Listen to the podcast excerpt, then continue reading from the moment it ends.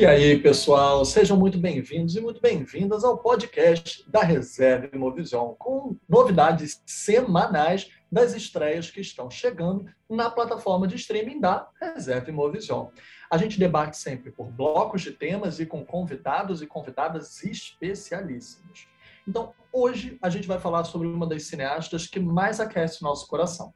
Eu, pelo menos, a tenho como uma das minhas cineastas favoritas de vida, que é a grande Claire Denis, com alguns dos filmes mais premiados e também chegando com uma boa quantidade deles na plataforma, o que não é para qualquer um. São filmes até difíceis de achar, desde o início da carreira dela até a filmografia mais madura dos tempos recentes. Então, para a gente saber um pouquinho mais sobre eles, vou passar a palavra para minha querida amiga Mariane Morizawa. Vai lá, queridona, fala para a gente quais são.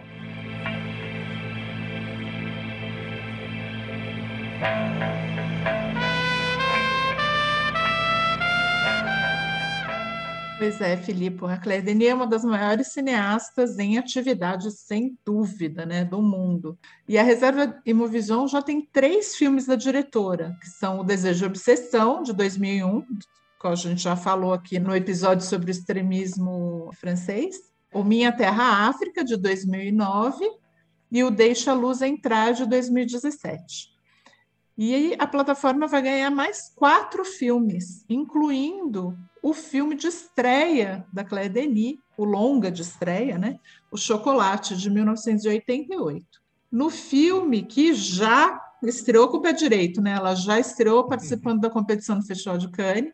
A Denis, que é francesa, mas passou sua infância inteira em diversas partes da África, mostra a relação de uma menina chamada France com o empregado da casa, o Protê. A sinopse pode parecer simples, né, mas o filme é cheio de detalhes e sutilezas sobre a relação complicada entre empregados e patrões, entre adultos e crianças, entre colonizadores e colonizados, entre a França e a África. Aí o segundo filme é o Nenete e Boni, de 96, que ganhou o Leopardo de Ouro em Locarno, e é sobre um irmão e uma irmã adolescentes que se reencontram em Marsella depois de passarem um tempo separados. De novo, a sinopse parece simples, mas a Denis faz um, um, tratado mesmo, cheio de nuances sobre a relação entre irmãos, sobre o desejo, sobre homens e mulheres, sobre corpos, várias coisas. Classes sociais, né? Enfim. O enigmático O Intruso, de 2004, competiu pelo Leão de Ouro em Veneza e fala de um homem que deixa a Europa e parte para outros continentes, né? Na verdade, para fazer um transplante cardíaco e também se conectar com um filho que ficou aí pelo mundo, né? E o último é o Bastardos, de 2013, que passou na mostra Um Certo Olhar do Festival de Cannes e é um, uma espécie de quebra-cabeças, né, Filipe, sobre o Marco, que é interpretado pelo Vincent Landon, que volta a Paris depois do suicídio do cunhado. Ele está em busca de vingança, né, Filipe? Envolvendo-se, uhum.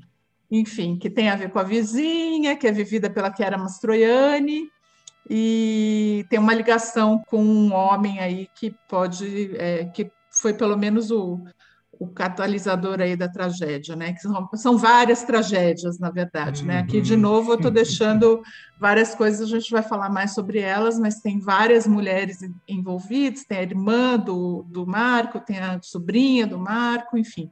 E é quem é interessante, que... né? Perdão, perdão, fale mais. Não, não, é, é, é, isso. Eu ia te perguntar quem que, quem que vai estar aqui para conversar com a gente, mas por favor. Não, sim, é, vai até ser ótimo ter a nossa convidada de hoje, porque, como você colocou muito bem, são filmes que, se a gente fala apenas pela sinopse, quem nunca ouviu falar de Claire Denis, ou talvez tenha visto um filme e não sabe que era dela, às vezes acontece na cinefilia, pode achar ou presumir que seja uma camada. Só que ela tem sempre tantas camadas da história, saber as relações familiares das personagens não é o suficiente até porque é uma história que ela e, e nunca é enunciada, né? Ela sempre está no subtexto, no subconsciente, no não dito, e camadas e camadas e camadas de dores, de ressentimentos e mágoas que vão se desenvolvendo numa tensão, em suspense. Ela também é difícil de se encaixar em gêneros, né? É, nem dá para é tipo Almodóvar, nem dá para colocar ali num específico. Então é muito bom que a gente tenha trazido uma pessoa que também tem bastante para poder desenvolver nesse sentido. A gente hoje tem a querida Emanuela Siqueira, que ela é mestra e doutoranda em estudos literários, literatura comparada e com cinema, inclusive, pelo fato de que ela também é tradutora. Além de escritora, crítica de cinema, curadora, e todos esses trabalhos perpassam as realizadoras mulheres, até porque ela faz parte do grupo de pesquisa de mulheres e produção cultural da Universidade Federal do Paraná. Além de ter muitas traduções já no mercado, de vários livros que a gente tem aqui, inclusive na nossa prateleira, de autoras mulheres da geração beatnik, por exemplo, e também sobre a Virginia Woolf. Então, ela é uma pesquisadora extremamente ampla para a gente traduzir as questões da Claire Denis, que tem muitas raízes e muitas influências estéticas, étnico-culturais. Né? Acho que vai ser bem interessante ouvir um pouco da Manu também e os debates que vão render. Com certeza. Então, vamos lá chamar a Manu.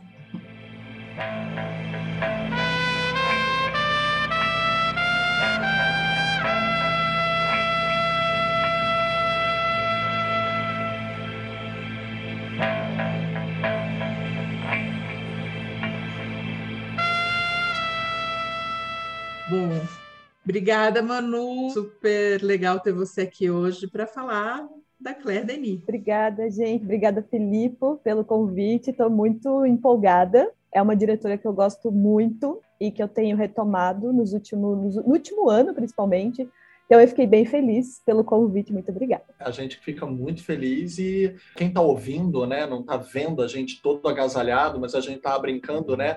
E até porque eu falei, eu, eu, jurei que eu sabia que a gente ia comemorar o aniversário se esquentando uns aos outros. Então eu aniversariei ontem, gente, gente a gravação tá tardia, né? Mas eu falei, eu quero gravar com as nossas amizades se esquentando nesse frio. Então nós três aqui estamos com muito calor humano para passar para vocês. É calor humano mesmo, porque tá frio pra caramba. a gente devia gravar cachorro. A gente só não grava com cachorro no colo, porque eles vão atrapalhar a gravação. Exatamente.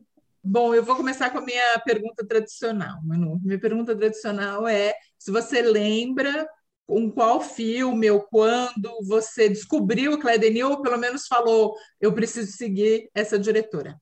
Nossa, eu já eu já estava super preparada para essa pergunta. Nem sabia que ia ter perguntas, olha só. Mas, mas foi engraçado porque eu sempre, sempre que eu vou falar de algum filme, de alguma diretora, ou de algum diretor também, claro, eu sempre gosto de pensar a minha trajetória afetiva com essa pessoa, né? Sempre, sempre, sempre, sempre. Eu acho que isso faz parte também da crítica que eu estou inserida, assim, que é menos essa ideia de cinefilia e mais essa ideia de afeto mesmo com diretoras e diretores.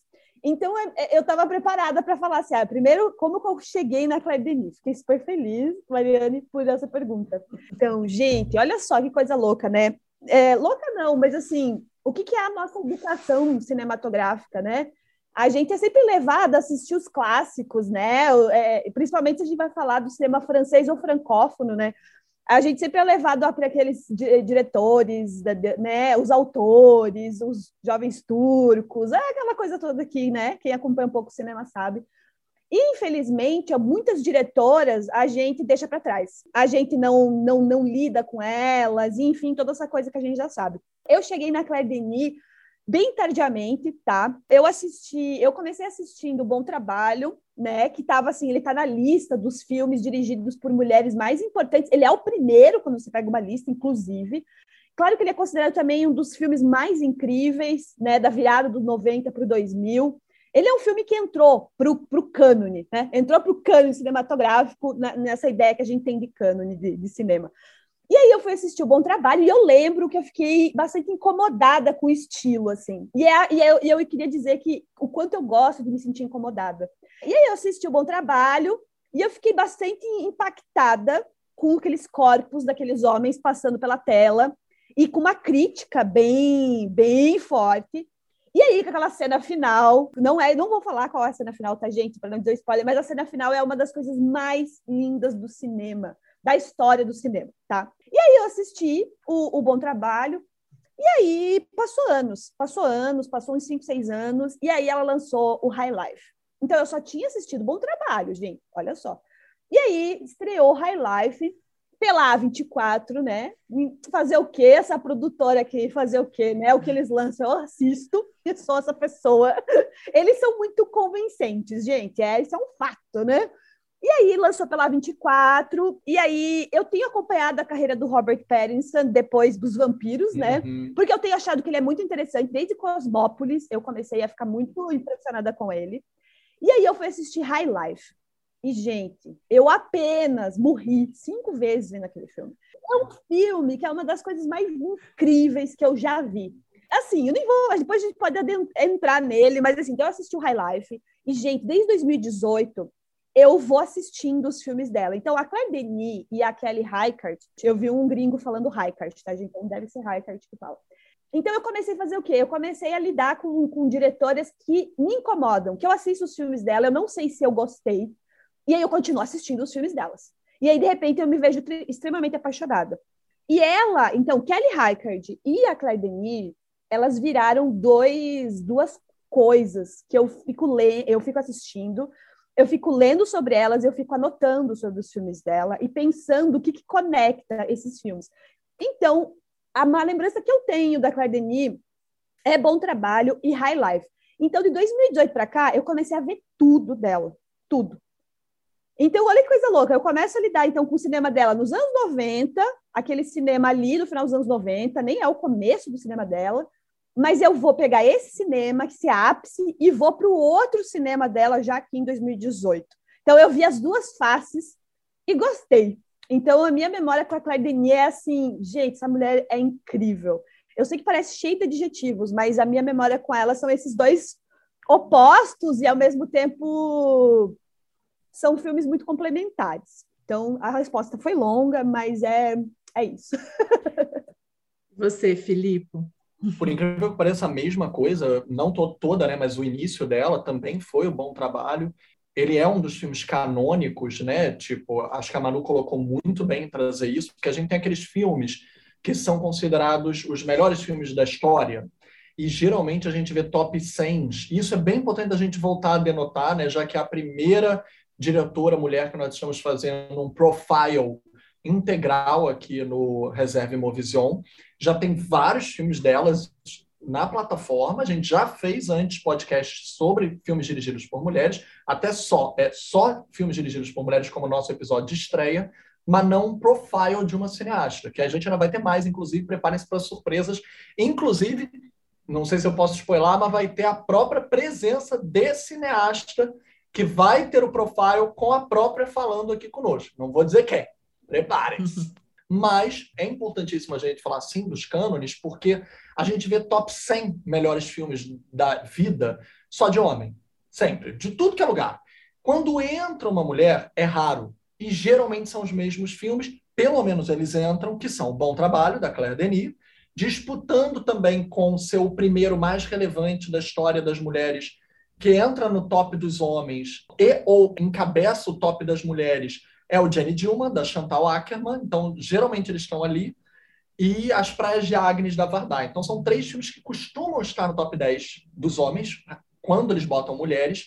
E é importante a gente falar isso, o quanto é, é brabo isso. Olha de onde vem, tem que vir da cinematografia francesa, mesmo que duas sejam belgas, franco-belgas, isso é uma questão também. E vamos depois falar sobre a questão mista da Claire Denis, que apesar dela ser francesa, a nacionalidade dela é francesa, ela cresceu em tudo que é lugar, mas ela, principalmente, isso é muito importante, isso vai influenciar a carreira dela inteira, ela cresceu muito na África. Então, isso vai influenciar muitíssimo a carreira, os filmes, a representatividade nos filmes dela, que era uma das primeiras e barra únicas cineastas francesas a trabalhar predominantemente sempre com representações negras dentro dos filmes dela, que é raro na cinematografia francesa a gente vê esse tipo de habitualidade de sempre ter representação negra e muito bem construída nos filmes, porque a filmografia fr francesa geralmente é branca, com raras exceções. Então ela tem um super trunfo aí muito sensacional de representação. Mas concordo com o bom trabalho e depois que eu fui vendo a cinematografia dela. É um filme extremamente masculino, que é outra coisa que a gente vai falar muito, né? Masculino em termos de representação, digo, não em termos de um cinema de homem, né? Não é isso. Mas ela tem uma estética que ela sabe trabalhar uma dureza e ao mesmo tempo desconstruir os personagens masculinos inclusive esse filme especificamente com homoerotismo muito forte, também daqui a pouco a gente fala sobre o homoerotismo. Os filmes dela geralmente têm erotismos muito grandes, e todas essas coisas me interessam. Então, fui lá e fui procurar a filmografia dela vorazmente na minha vida. Então, um dos meus filmes favoritos dela, geralmente, é um dos mais insuspeitos das pessoas, que é o 35 Doses de Rum. Então, tipo, um dos meus atores favoritos, a gente já falou isso em edições pregressas, é o Alex Descar. E o, o, Bom Trabalho ainda tem outro, que é o Denis Lavan, já falei isso em edições anteriores aqui do podcast. Eu tenho dois, estão no meu top 10 atores favoritos internacionais da vida. E é isso, a Claire tem essa pegada, né? E desde então virei fã para nunca mais abandonar. E você, Mari, qual foi o primeiro? Então, é muito estranho, porque. Estranho não, né, gente? Estamos aqui, vou reiterar essa coisa, né? Eu, eu, eu trabalho em jornalismo de cinema desde a década de 90 e eu muitas vezes eu não cobria, por exemplo, a mostra, mas ou os festivais, né, até aqui e tal, mas eu organizava a cobertura. Mas assim, não adianta, né? Assim, é muito, muito raro uma cineasta mulher, né, ter o peso que os cineastas homens têm, né? Não adianta. Então, assim, eu me lembro de ver, mas o primeiro filme que eu vi, eu acho, olha que absurdo, falha minha também, mas enfim, eu acho que não, eu, eu, eu me desculpo aqui um pouco por causa dessa, dessa situação. Que eu me lembre, assim, que eu vi, eu acho que eu vi outros antes, mas que eu me lembre e fale, este filme e tal, foi Minha Terra África, que é de 2009. Como é possível isso? Foi porque eu vi no Festival de Veneza esse filme. É, então, assim, é, é, uma situação de festival também que não tem como. É muito difícil passar batido, sabe? Quando, quando você vê um filme. E eu nem acho Minha Terra África o melhor filme dela, não acho mesmo. Mas a, obra dela é sempre interessante, né? E aí, depois disso, eu fui procurar, né? E alguns até eu não tinha visto ainda e estou vendo agora por conta da reserva Imovisão. Eu acho que é isso, né? Acho que me chamou a atenção, porque o cinema francês, como a gente estava falando, é um cinema muito branco, que lida muito mal, é, o francês em geral, né? Os europeus em geral, mas o cinema francês eu acho que lida muito mal com o colonialismo, a não ser quando, claro, vem de diretores de é, origem do norte da África ou de outras partes da África ou de outros outras partes do mundo, que foram muitas que os franceses colonizaram. E aqui, no caso, me chamou a atenção essa coisa, do tipo, nossa, é, é uma diretora francesa, mas que foi criada na África e que tem essa visão, esse olhar para essa questão do colonialismo que merece prestar atenção, além de ser uma grande diretora, claro.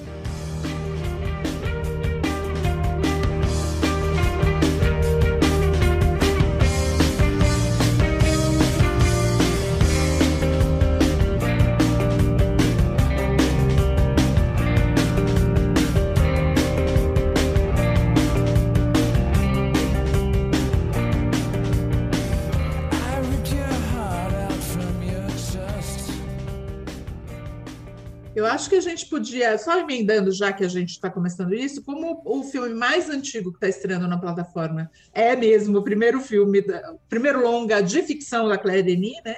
Que é o Chocolate, e que também muita gente acha que é uma memória dela, não é exatamente, segundo ela, né?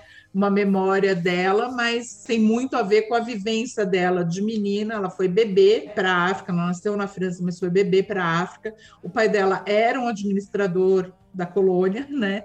E ela morou até os 13 ou 14 anos, né? Quando ela voltou para a França. Não só num lugar, né? É, porque eles mudavam toda hora. Né? Sim, vários países enfim, que hoje né, são vários países da África, e na época já eram, mas enfim, teve umas mudanças aí. Então tem essa coisa muito marcante no filme, na, na carreira dela, essa visão que, que perpassa tudo, é, que, que eu acho que é uma coisa da, do estrangeiro, né, do, de quem está fora. Isso acho que perpassa, mesmo quando ela não está falando especificamente do colonialismo, né, que aqui é muito claro e tal, isso acho que na obra toda dela está presente, né? Não sei se vocês concordam.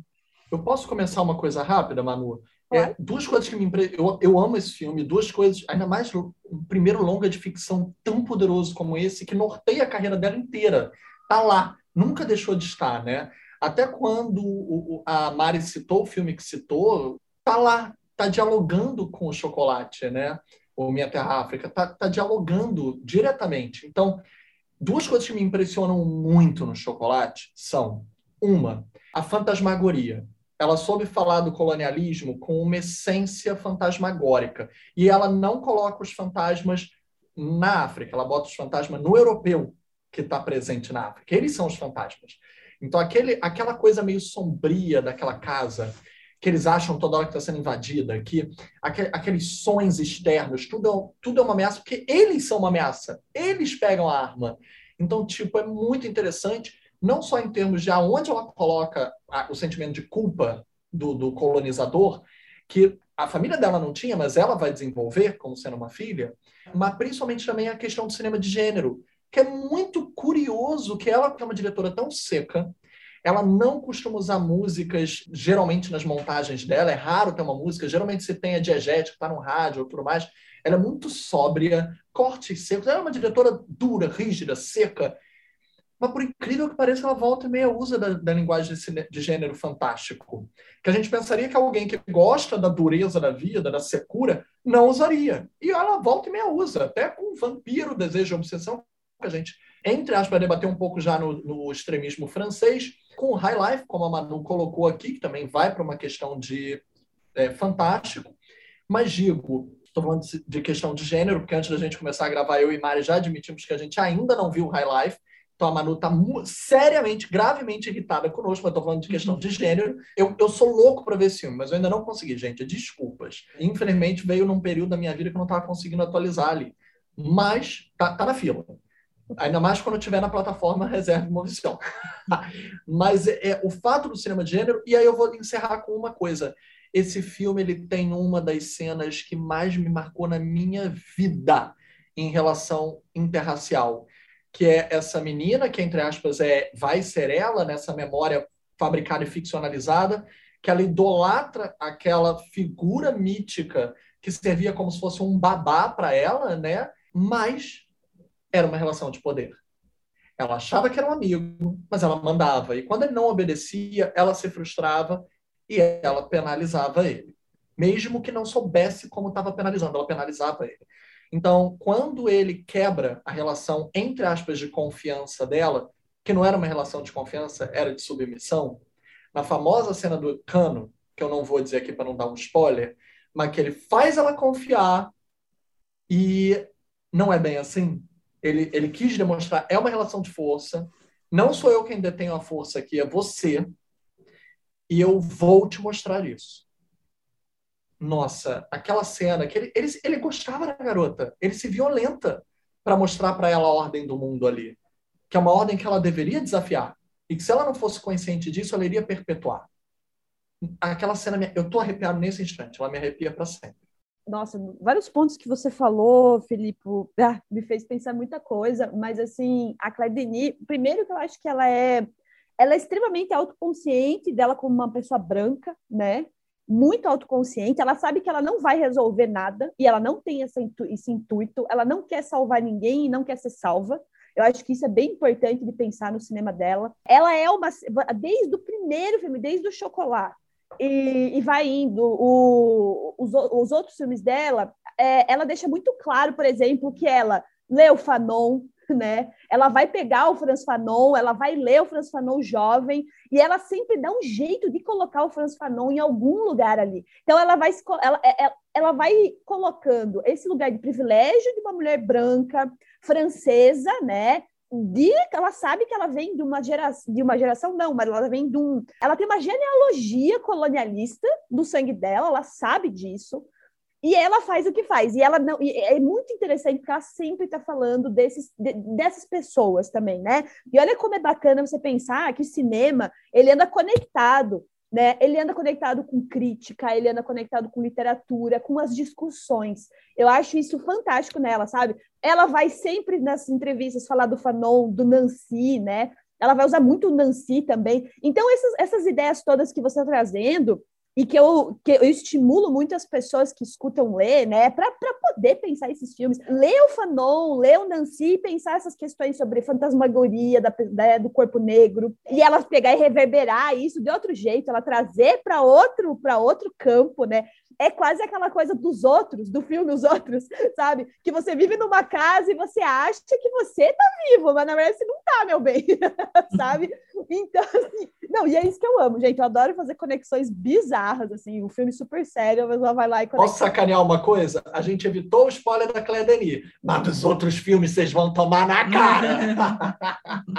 mas eu vou dizer que eu vejo os outros cada três, quatro anos e eu sempre fico assim, não, cara, eles estão mortos mesmo, tá? Enfim, é tipo, nesse sentido, é isso aí. Também. Enfim, gente, por isso que o cinema é maravilhoso. Né? Mas, enfim, voltando. Então, essa coisa dos outros, né? É essa coisa da casa que vai se repetir nos outros filmes dela também, né? Essa relação do espaço doméstico e um espaço doméstico precário. No Nenete e Boni, a gente vai ver muito isso, a precariedade a precariedade do espaço. E uma coisa que eu fiquei pensando, eu vi o Nenete ontem, e eu fiquei pensando assim, gente, é muito incrível, porque assim, um diretor que eu sou muito fã é o Ken Loach. E a Denis, ela é uma poeta do Ken Loach, sabe? Ela vai pegar essa, esse contexto que o Ken Loach vai fazer, que é durão, né? Vai lá, dá uma paulada e você que lide com isso, mas ela não vai deixar de fazer isso quase que inverso, sabe? Existe um ritmo no cinema dela, então ela vai trazer a dureza de jovens que vivem tipo em situação muito, desculpa a palavra, merda, numa França, em Paris, num lugar onde assim você, é, você vive a crise né, dos anos 90, você não tem emprego, você tem emprego precário, você tem uma gravidez na adolescência, agora falando do Nenete, Boni, né, para juntar com o chocolate. Então, assim, ela consegue fazer isso fazendo uma crítica, mas sem deixar de, de fazer essa esse lirismo, sabe? Esse lirismo. E ela aprendeu muito bem, de novo, isso com, com, essa, com, com, com todo esse grupo que o Fanon vai encabeçar. Que né, os textos, para quem já leu o texto do Fanon, é lindíssimo, né, gente? Do Fanon, do Nancy, são textos bonitos. Vou aproveitar e acrescentar do Eduardo Glissant também, que o Glissant com o Fanon juntos tem uma leitura muito boa. E, e, eu acho que o Glissant vem bem a caragem, pode desenvolver depois isso também, com essa ideia de que nada se resolve no filme, né? Uhum. O filme é todo opaco, querendo ou não. E aí a gente pode chamar o Glissant, né, com essa opacidade. Mas o que, que eu ia comentar também que você falou... Ah, uma coisa que eu acho muito bonita também nela no chocolate, no chocolate, né? Ai, quem vê é a pessoa muito estudiosa do francês, gente, tô começando agora, inclusive. Mas no chocolate, uma coisa que eu acho muito bonita, porque como a Mariane falou, o cinema francês, e aí quando eu falo francês, a gente está falando da França, especificamente, da colônia, né? Da colônia, não, desculpa, do, do, do, do reino, do reino. A gente está falando de um cinema muito branco mesmo. Mas eu acho que muitos festivais é, até, claro, não o Marilux menos, né? Mas, assim, o, o My French Film Festival, ele tem trazido diretoras e diretores francófonos, né? Uhum. E, assim, quando a gente acompanha mostras de cinema, tipo mostra de cinemas africanos, que mostra esse cinema francófono feito por África, pelas pessoas em África, é muito incrível. E eu acho que a Denis, ela é um elo não que já não exista, a gente não tenha grandes nomes do cinema africano, já nos anos 80, né? A gente já tem grandes nomes, mas eu acho muito bonito porque ela é um elo, porque ela começa a fazer um cinema decolonial, sabe? Ela começa a fazer esse cinema que vai dizer: eu sou branca e eu vim aqui para dar porrada na gente, sabe? Mas eu vou dar uma porrada fofinha, eu vou dar uma porrada bonita, são coisas bonitas. Então é isso, eu acho assim, o chocolate realmente, o chocolate é realmente um filme que assim, gente, se tiver para come começar, começa do primeiro. É. Vai, vai firme.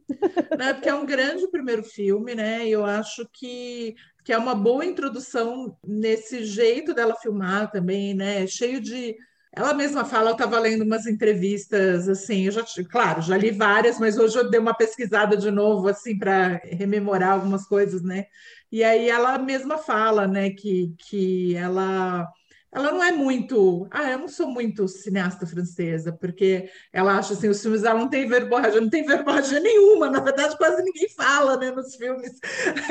então, assim, esse, pelo menos o estereótipo, que, claro, gente, tem centenas e centenas de cineastas franceses. Não estou falando que todos são verborrágicos que, ou que apoiados no diálogo.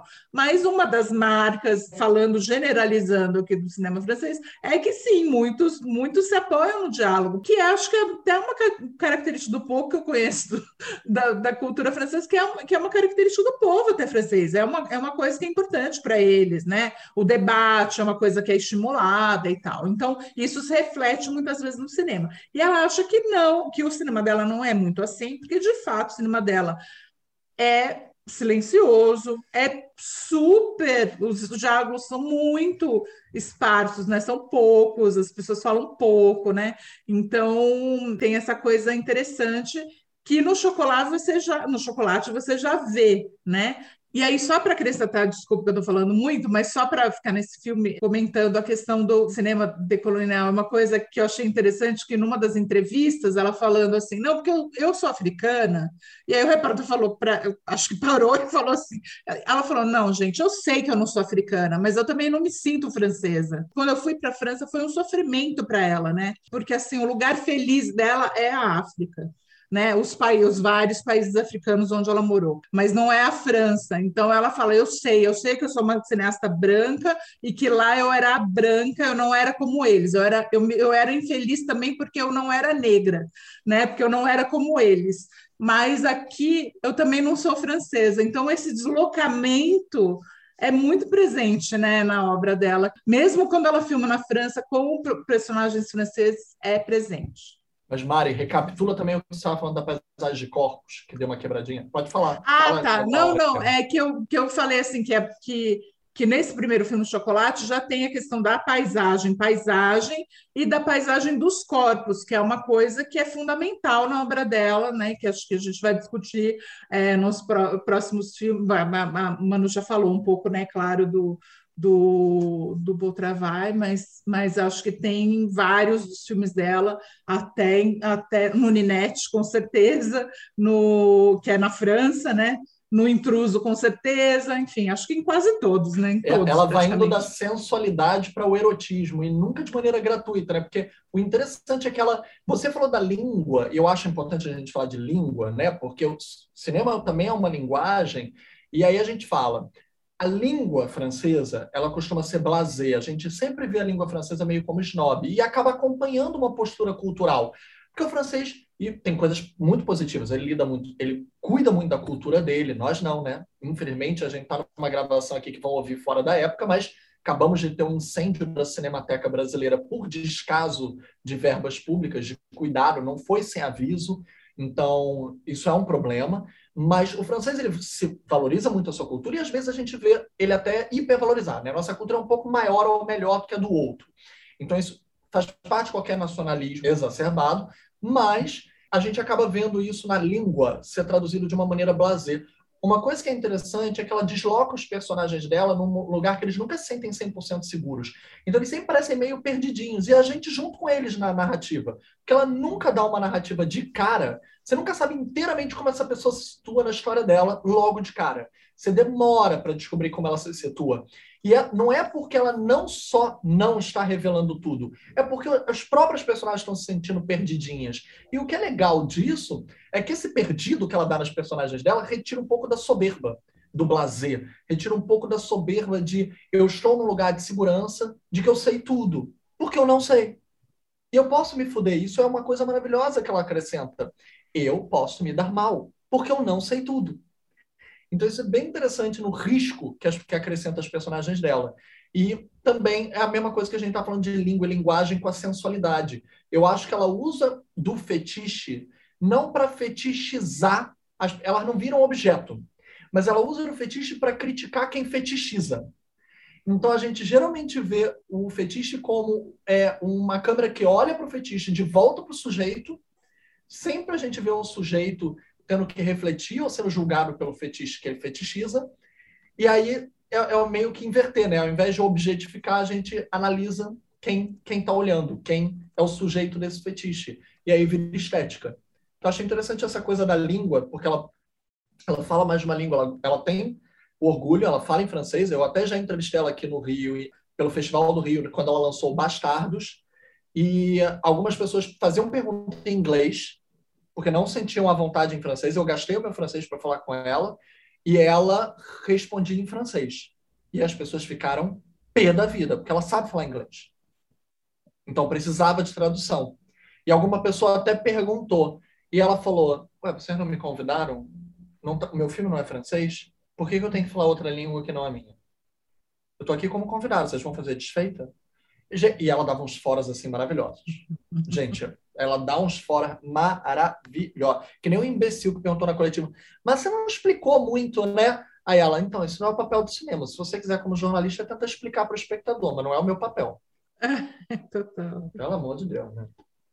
Melhor pessoa. Felipe. Bom, várias coisas que eu ia comentar, só complementar o que você falou. Eu acho que um ponto bastante importante dos corpos da, da, da aí vou, vou de novo indicar outro texto, pessoa, né, gente? Eu posso doutorar em letras, então. E é tradutora, lembrando. É, sou tradutora também. Não, mas é, nem é da área, mas é, é, é perfeito de novo. Ela vai em diálogo com, de novo, ela está sempre lendo teóricos e teóricas negros e negras, ela está sempre é, em diálogo. E aí, essa questão dos corpos, mesmo que ela diga nas entrevistas, né, gente, é aquela coisa, né? Ela é francesa, então lembremos que a França falou que o autor morreu lá nos anos 60, né? Então, assim, é óbvio que ela vai dizer assim, gente, eu não vocês estão falando isso e eu não, eu não sei se eu concordo com vocês, né? Mas a gente, né, como crítica, a gente tem que fazer, a gente tem que fazer as nossas, dar os nossos três centavos, né? Mas, assim, essa questão dos corpos tem tudo a ver com o texto da Audre Lorde, que é os, os usos do erótico. E, de novo, o quanto ela está em diálogo com essas mulher, outras mulheres, né? Eu, eu, nunca vi ela comentando se ela leu Bell Hooks e Audre Lorde, mas muito provavelmente ela leu. Então, nos usos do erótico, a Audre Lorde vai falar da gente recapitular, né? Fazer um chamamento de volta para o erótico, que o erótico não é o pornográfico, né? Então, a Audre Lorde ela vai falar dessa busca do erótico como algo que é prazeroso, que vem do afeto. E aí, quando a gente vai olhar para os corpos nos filmes da, da, da, da Claire Denis, a gente percebe o quanto aquele corpo não está gratuito ali. Né? E assim, o bom trabalho para mim é o grande ápice, e uma das coisas que mais me chama para o cinema, o cinema da Claire Denis é as masculinidades, né? As masculinidades elas estão muito claras e ela explora vários tipos de masculinidades. Ela vai trabalhar com essa ideia desses homens sempre com pouca roupa, né? Sei lá, você vai ver o, o, o Nenete e o Bom Trabalho. No Nenete a gente tem o Vincent Galo, né? Com aquela. Tudo bem que o Vincent Galo depois dos anos 90 virou. É, é. Né? Aquela pessoa. É. Mas ela trabalhou, né? Dois ou três filmes com o Vincent Galo. E ali o Vincent, vamos fingir que não é o Vincent Galo mala, mas é hum. o personagem do Vincent Galo, ele também ele tá assim, né? Tem aquela esposa que ela tem, né? Que é a, a, a Bruni, né? Eu fiquei assim, eu conheço a mulher em algum lugar.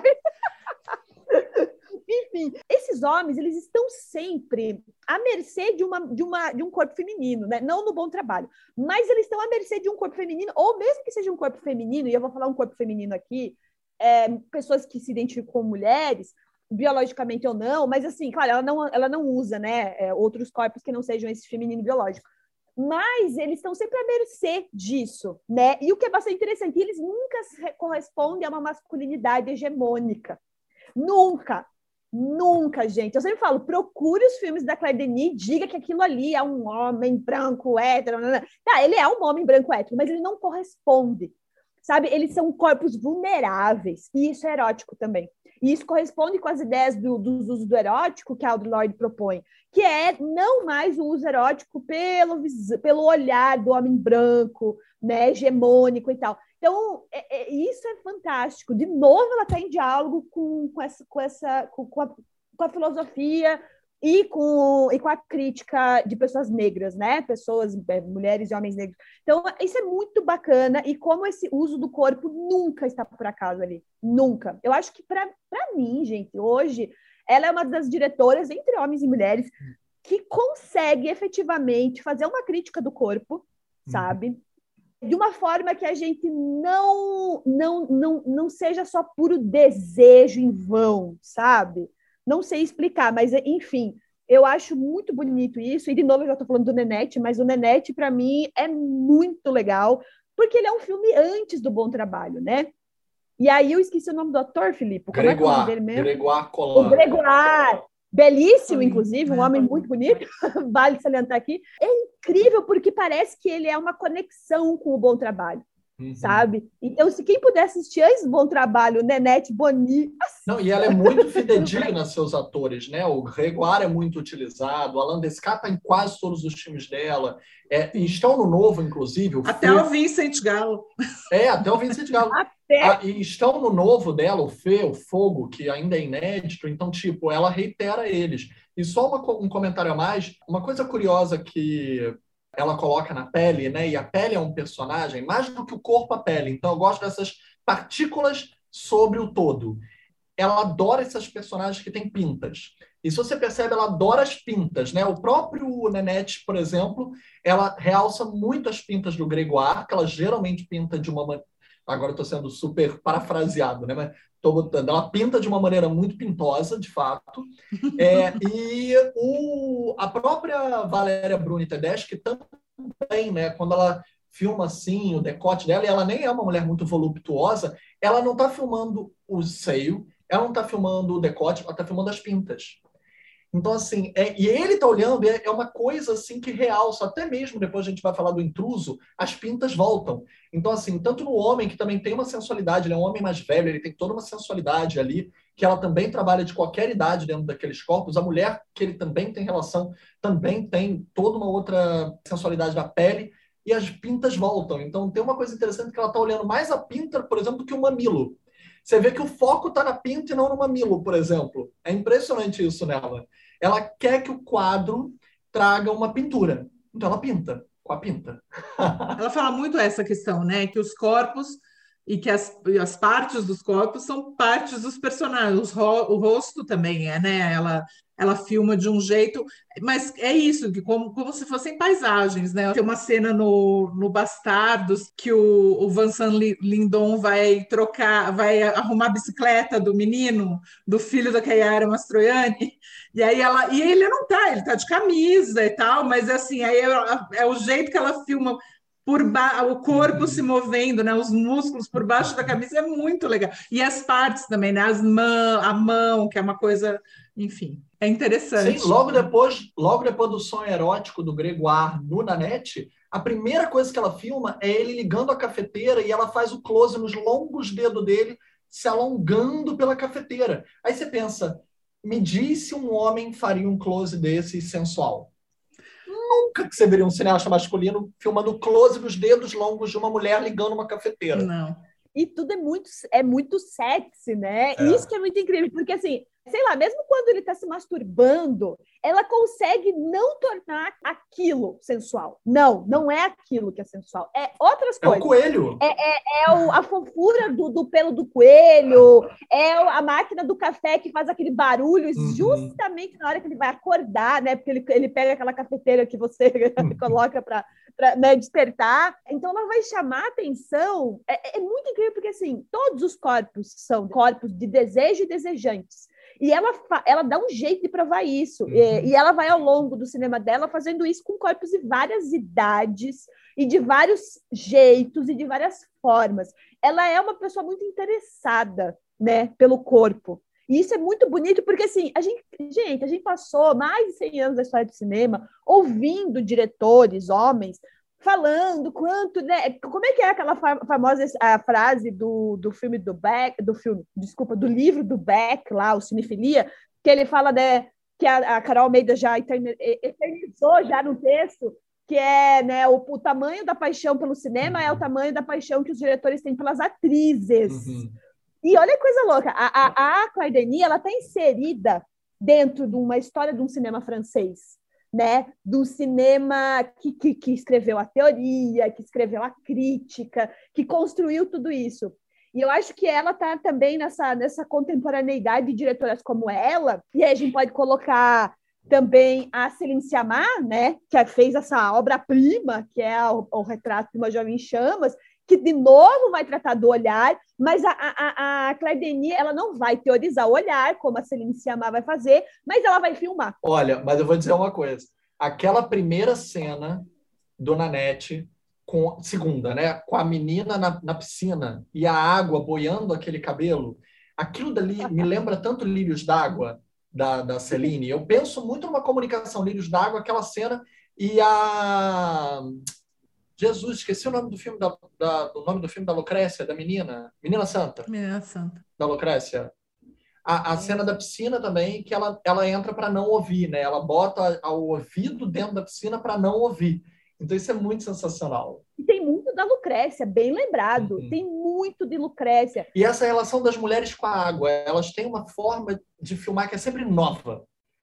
É, é sempre nova, cada uma delas. E tem uma, tem uma coisa que acho que passa por aí, que é, que é a questão, assim, uma questão é, dos filmes da Claire Denis, que assim, eles são sensoriais, né? É isso. Ela não está interessada exatamente assim, ela não psicologiza muitos personagens, ela não explica nada, né? Ela quer que você quase é isso, você quase consegue, estou aqui fazendo meus dedinhos, porque você quase consegue sentir, né, o, o coelho, né, o, é isso, assim, é você você você tá lá, ao mesmo tempo que tem uma essa coisa muitas vezes que é um pouco fantasmagórica, que ela brinca, né, mas ao mesmo tempo tem as texturas e os você quase você você se transporta para lá, né? Que é, enfim, é um cinema sensorial.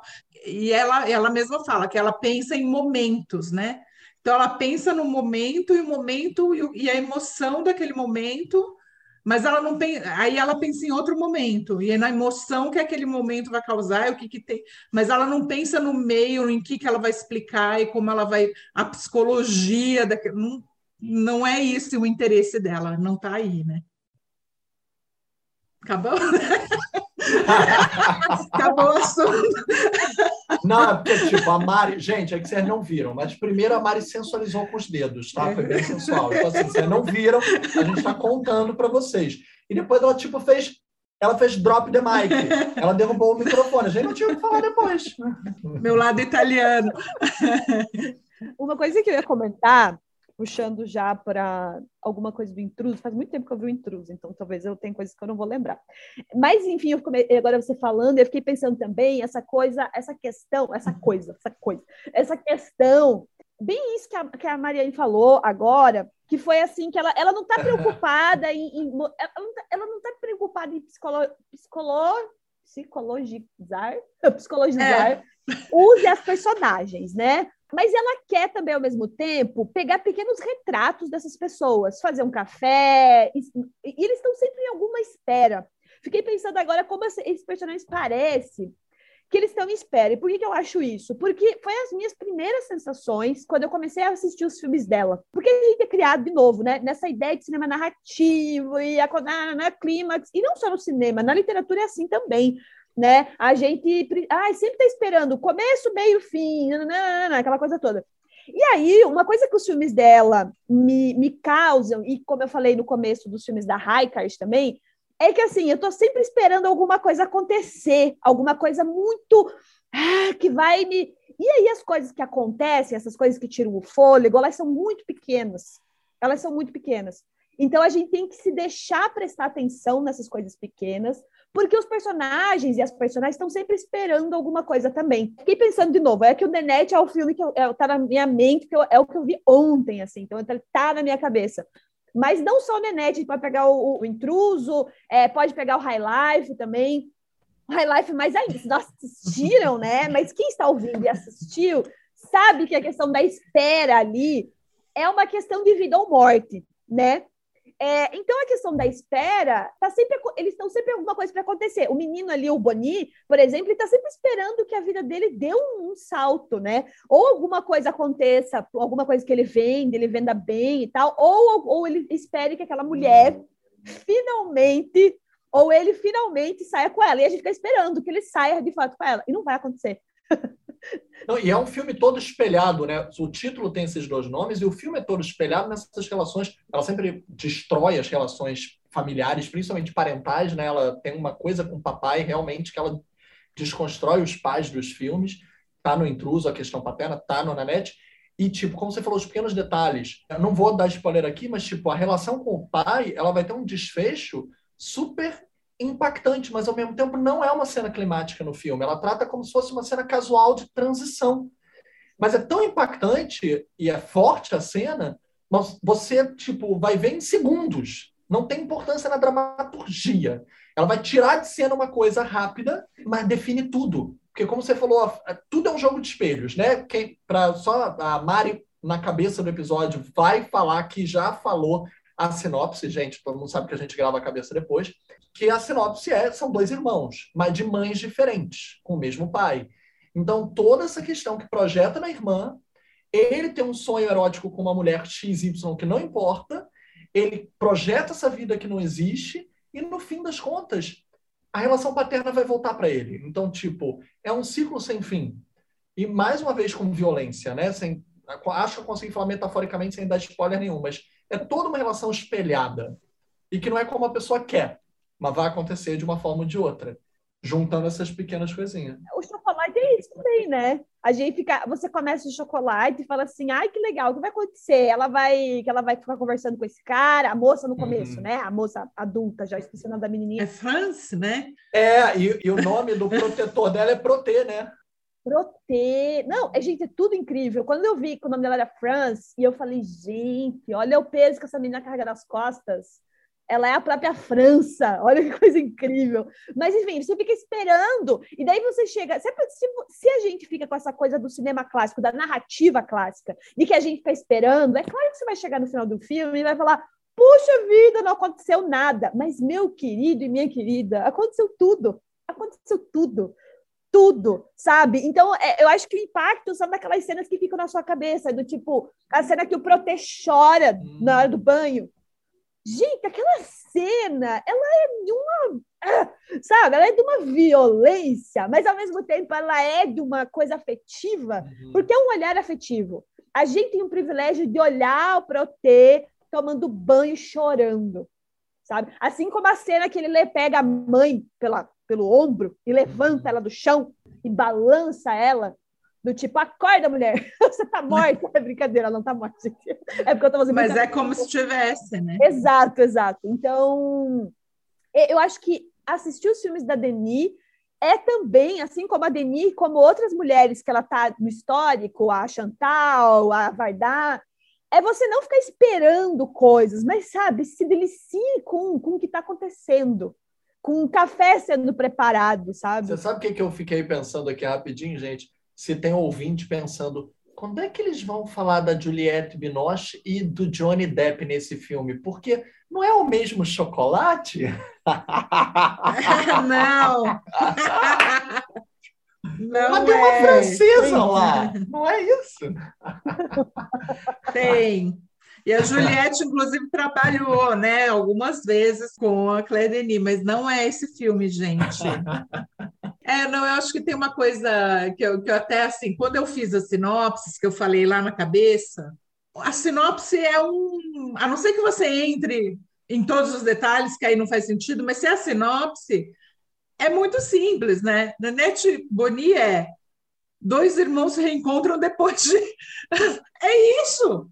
É muito simples, assim, o chocolate também, né? é uma menina francesa que mora na África, tem é, e o seu relacionamento com com o, o, o, empregado da casa africano. É isso, né? Não tem.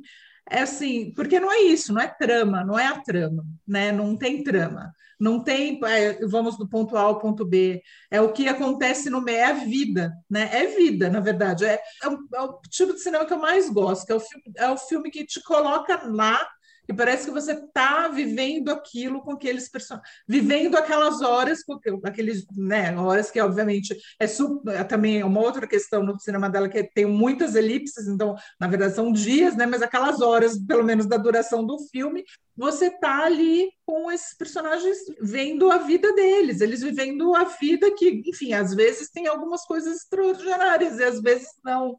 Mas é ali no, nas sutilezas, nas pequenas coisas, você percebe quem são esses personagens, qual é a situação. Então, não tem uma coisa social que é super, olha aqui, meu Deus, o que está acontecendo, mas tem. Não tem uma questão, né, do, ah, aqui, olha, essa mulher, esse homem, né, o, o, mas tem. Só que não é assim. É tudo na sutileza, né? Que você vai percebendo. Inclusive, tem muita gente insuportável, né, gente? O que eu passei de raiva no chocolate. Nossa, não é brincadeira. Nossa, quanta Mas é gente é, chata, isso. meu Deus! Era um pior que o outro. Eu falo, meu Deus! A raiva do colonizador. Aquelas pessoas chatíssimas, sabe? Pessoas. Ai, gente. E daí me fez lembrar também do do Dane-se a Morte, que é um dos meus filmes favoritos da vida, assim, incrível, amo esse filme, porque ele causa incômodo, né? A gente tá sentindo incomodado o tempo inteiro, o tempo uhum. inteiro uhum. naquele filme. Eu acho que para mim é o filme dela que eu mais senti incômodo. O Dane-se a Morte eu tava revendo agora. Antes da gente chegar na... Porque eu, eu falei com a Samantha, eu tenho que rever o final, tudo mais, eu tava revendo justamente antes da gente entrar aqui. Ah, eu adoro esse filme, eu acho ele é, é, incrível. Porque tem essa coisa dela, de novo, da corporidade, mas também da animalidade, né? Uhum. A relação do coelhinho, do Cuboni, uhum. e a, a, relação, esqueci o nome do galo, da, né, do personagem, é uma relação, não é de um pet de forma nenhuma, não é, mas é uma relação onde existe um diálogo que a gente não consegue entender muito.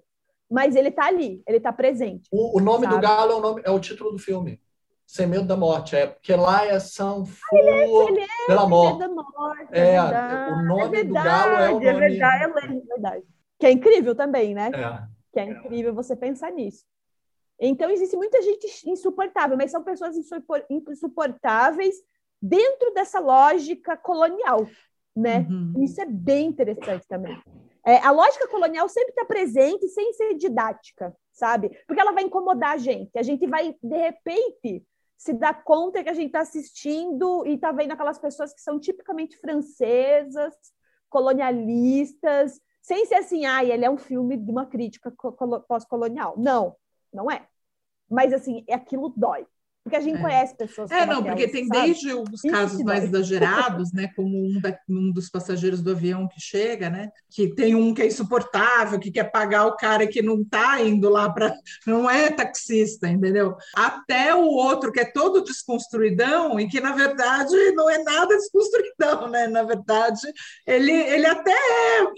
Ele até a página 2 ele é decolonialista, mas, decolonial, mas né, depois você fala, não é bem assim, entendeu? Que é uma coisa muito comum, né? Muitas pessoas que você acha que são aliados e que não são, né? Eu acho curioso, eu estava lendo também, e eu já sabia, na verdade, o, que o, Barry Jenkins é um grande fã da Claire Denis, é tipo, idolatra Claire Denis, e dá para perceber por quê, né? Tipo assim, você vê Moonlight, você entende totalmente, você fala, ah, tá, aí tá aí um fã da Claire Denis, né? Entre outros cineastas, mas sem dúvida. Não, é, é que nem o Bon Joon-ho, por exemplo, ter dito que era o maior fã da Kelly. Tem até a entrevista deles, que foi feita por causa de Cannes, que eles se encontraram. Ela, eu acho que eles acabaram de ganhar o, a palma, e aí ela foi até ele para dizer que era fã dele, e ele, antes que ela abrisse a boca, ele disse: Eu sou, seu, eu sou seu maior fã. e aí fizeram uma entrevista com os dois, em que um entrevista o outro, por causa dessa anedota. É maravilhosa. Eu traduzi. Ah, legal. Eu, eu publiquei no Ai, Brasil. Eu quero, já tô louca para ver.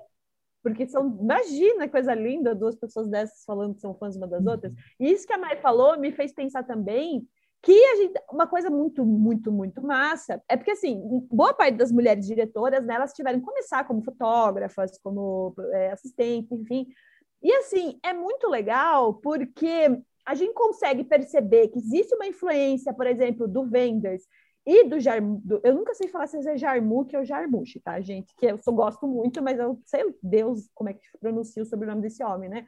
E assim, ela trabalhou com eles dois, para citar eles dois. E assim, como é incrível o quanto ela o quanto ela pegou o que era legal para ela, sem ser aquela pessoa influenciada por aquilo propriamente dito, sabe? Então, assim, quando eu li que ela tinha sido assistente no Asas do Desejo no Paris, Texas, eu falei, ah, mas é claro!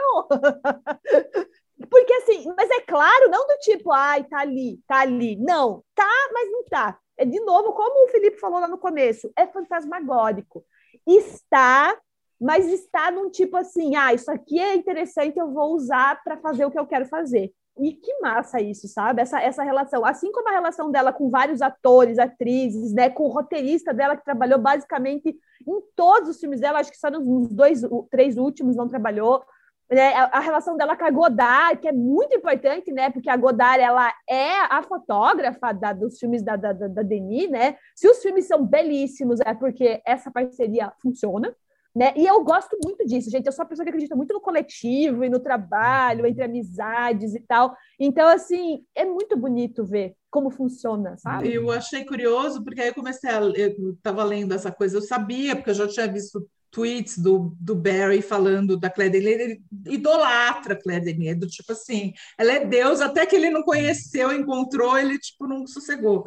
E aí hoje eles estão tipo amigos, meio amigos assim. E aí ele estava falando que outros cineastas americanos, tipo a Amy Simons, que tem um filme até que chama She Dies Tomorrow, que saiu em VOD no Brasil, que eu esqueci agora o nome em português, eu fiz até entrevista com ela, e o, e o Safdie, os irmãos Safdie, também são super fãs da Claire.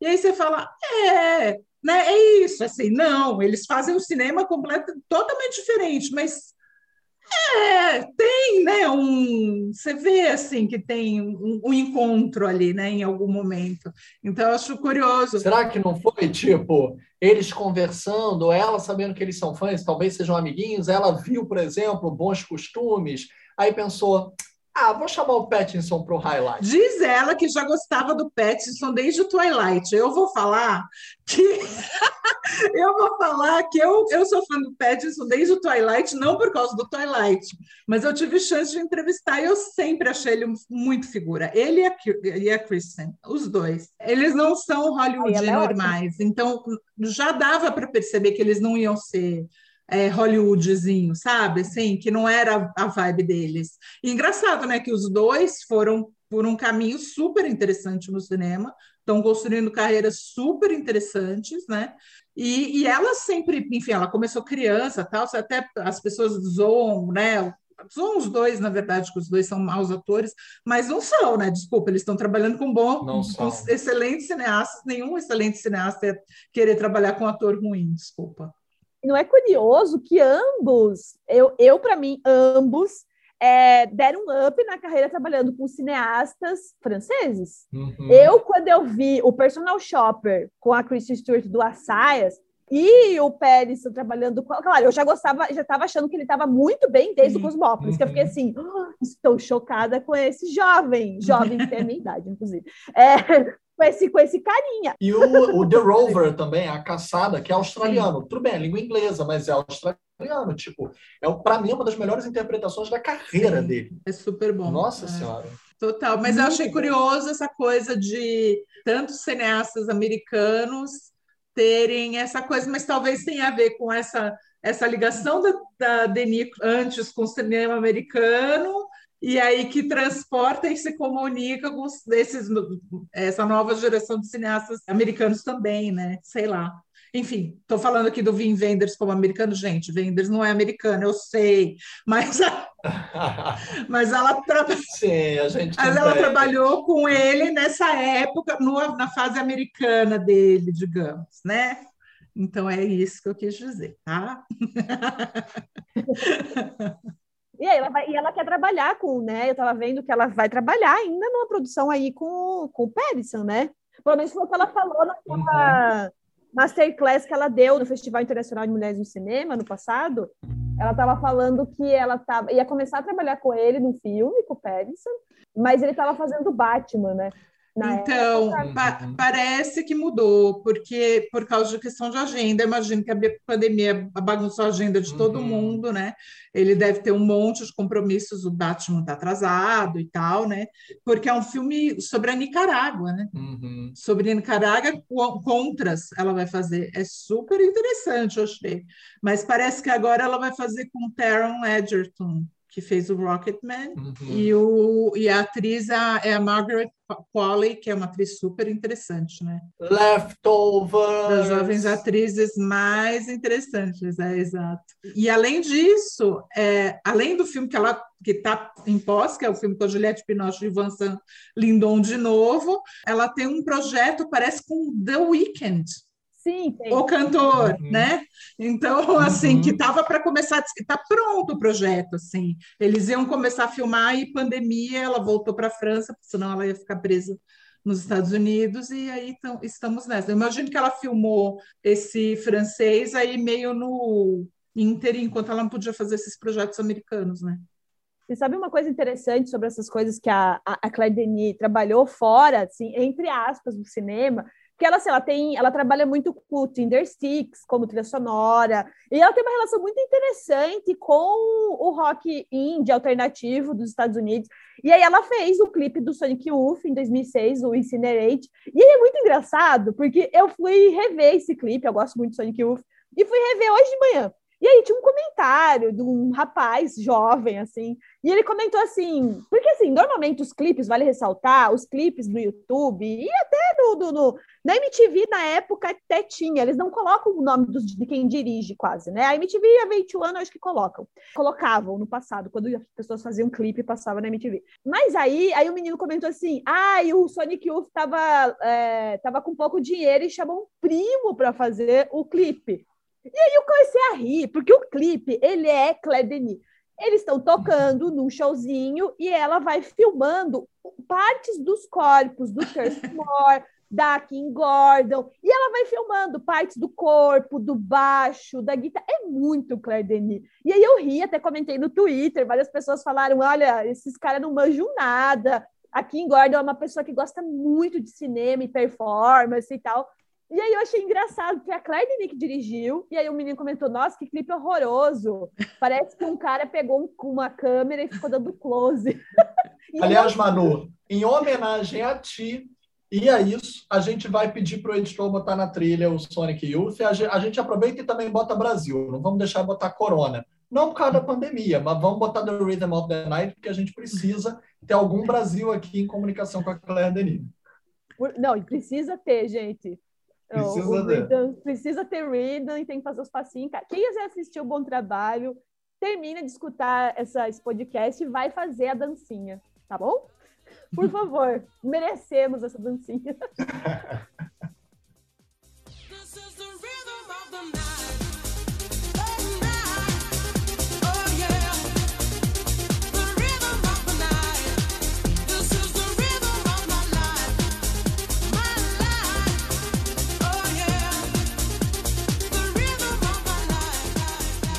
já que a Manu falou dos, das influências dela, né, lembremos que ela também foi assistente de direção do Rivete e do Costa Gabras. Eu acho que existe um cinema político do Costa Gabras que está ali.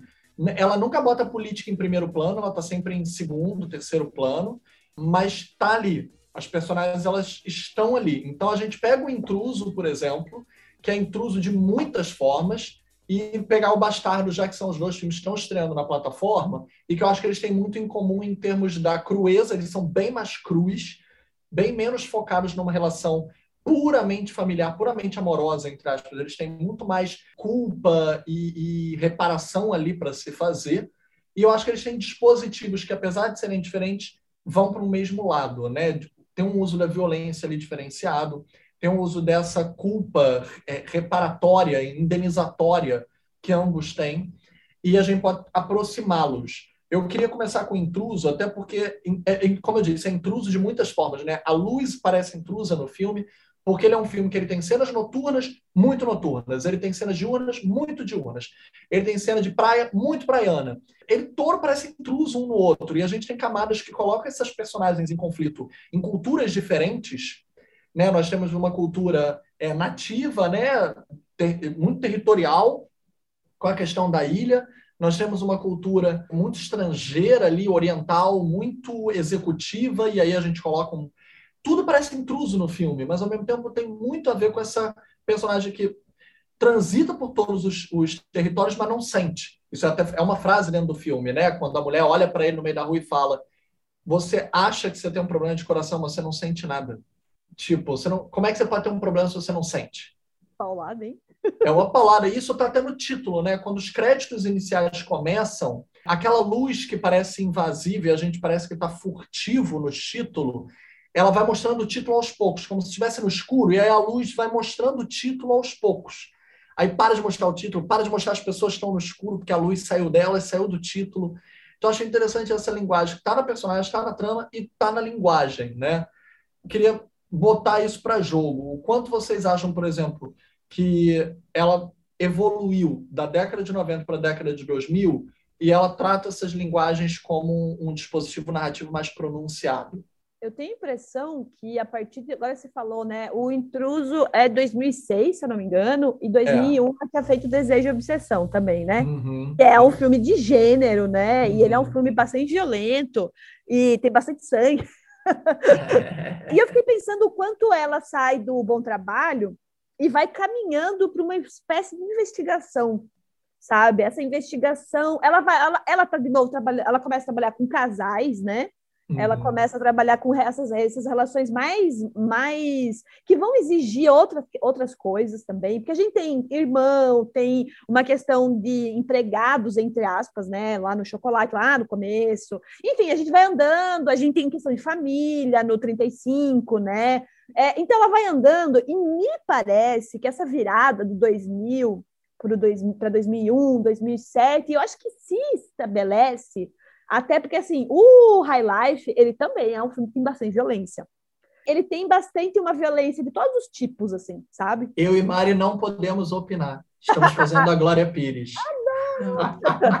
Mas assim, ela vai seguindo essa investigação com a violência, sabe? E uma violência que também, como a Mariana falou no começo, ela tem um cinema que não é muito falador, né? Não é, é verborrágico, né? Mas parece que ela vai caminhando para algumas conversas muito violentas também, como você acabou de falar do, do, do, intruso, sabe? E assim, no highlight vai ter bastante conversa até chegar num ponto lá que não vai ter como conversar com ninguém, mas vai ter muita conversa, que vai ter muita conversa. Interessante isso, porque eu acho que ela vai caminhando, não sei, o meu palpite é que ela vai caminhando para uma investigação da violência. Porque se ela está trabalhando com corpos, em algum momento ela vai chegar na violência, sabe? Em algum momento a violência vai, vai aparecer. Então eu tenho a impressão que o Intruso e o Desejo e Obsessão, eles são filmes muito próximos, né? Convenhamos, se um saiu em 2001 ou 2006, gente, a gente tem um período de cinco 2004, anos. 2004, na verdade. Ai, meu Deus, três anos, gente. São três é. anos, é muito pouco, é muito pouco. É, claro, são dois filmes bem diferentes na abordagem, tudo. O Desejo e Obsessão, como eu falei, ele é um filme de gênero, é basicamente um filme de terror, né? Mas eu acho que ela está caminhando para uma investigação da violência, e eu acho isso bem interessante. Porque tem a ver com intruso, tem a ver com decolonialidade, tem a ver com um monte de coisa. E eu, como nunca entrevistei a Claire Denis, fiquei procurando entrevista dos outros, né? E aí tem uma entrevista que ela deu para a Siren Sound sobre o Botravai, porque é uma coisa muito, muito estranha, porque na, no Reino Unido, o primeiro filme dela foi exibido e depois só o Botravai. Não é muito estranho?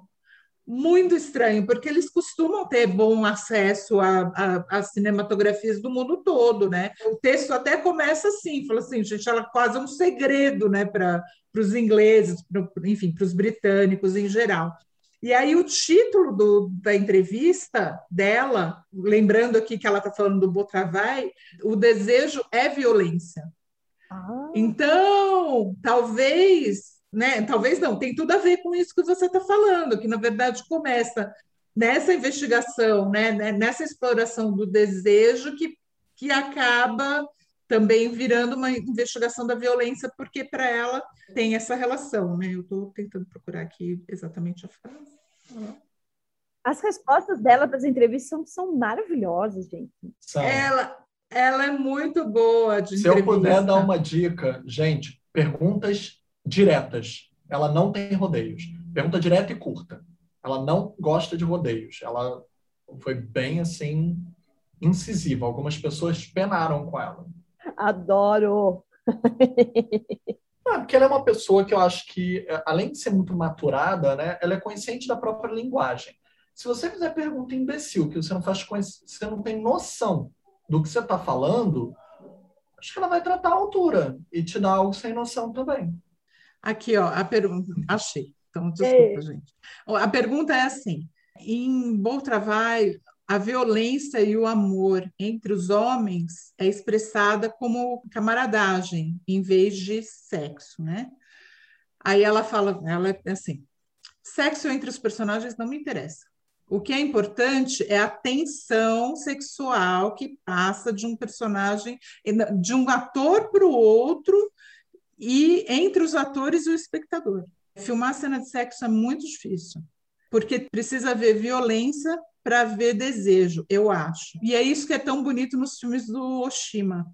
Eu acho que se eu fosse fazer análise, eu, eu seria considerada anormal. Eu acho que a sexualidade não é, não é suave, nem o desejo. O desejo é violência. Nossa, ela é bem francesa, lacaniana, olha ali, falando de psicanálise. Né? Ela resolve tudo na linguagem. Olha só essa pessoa.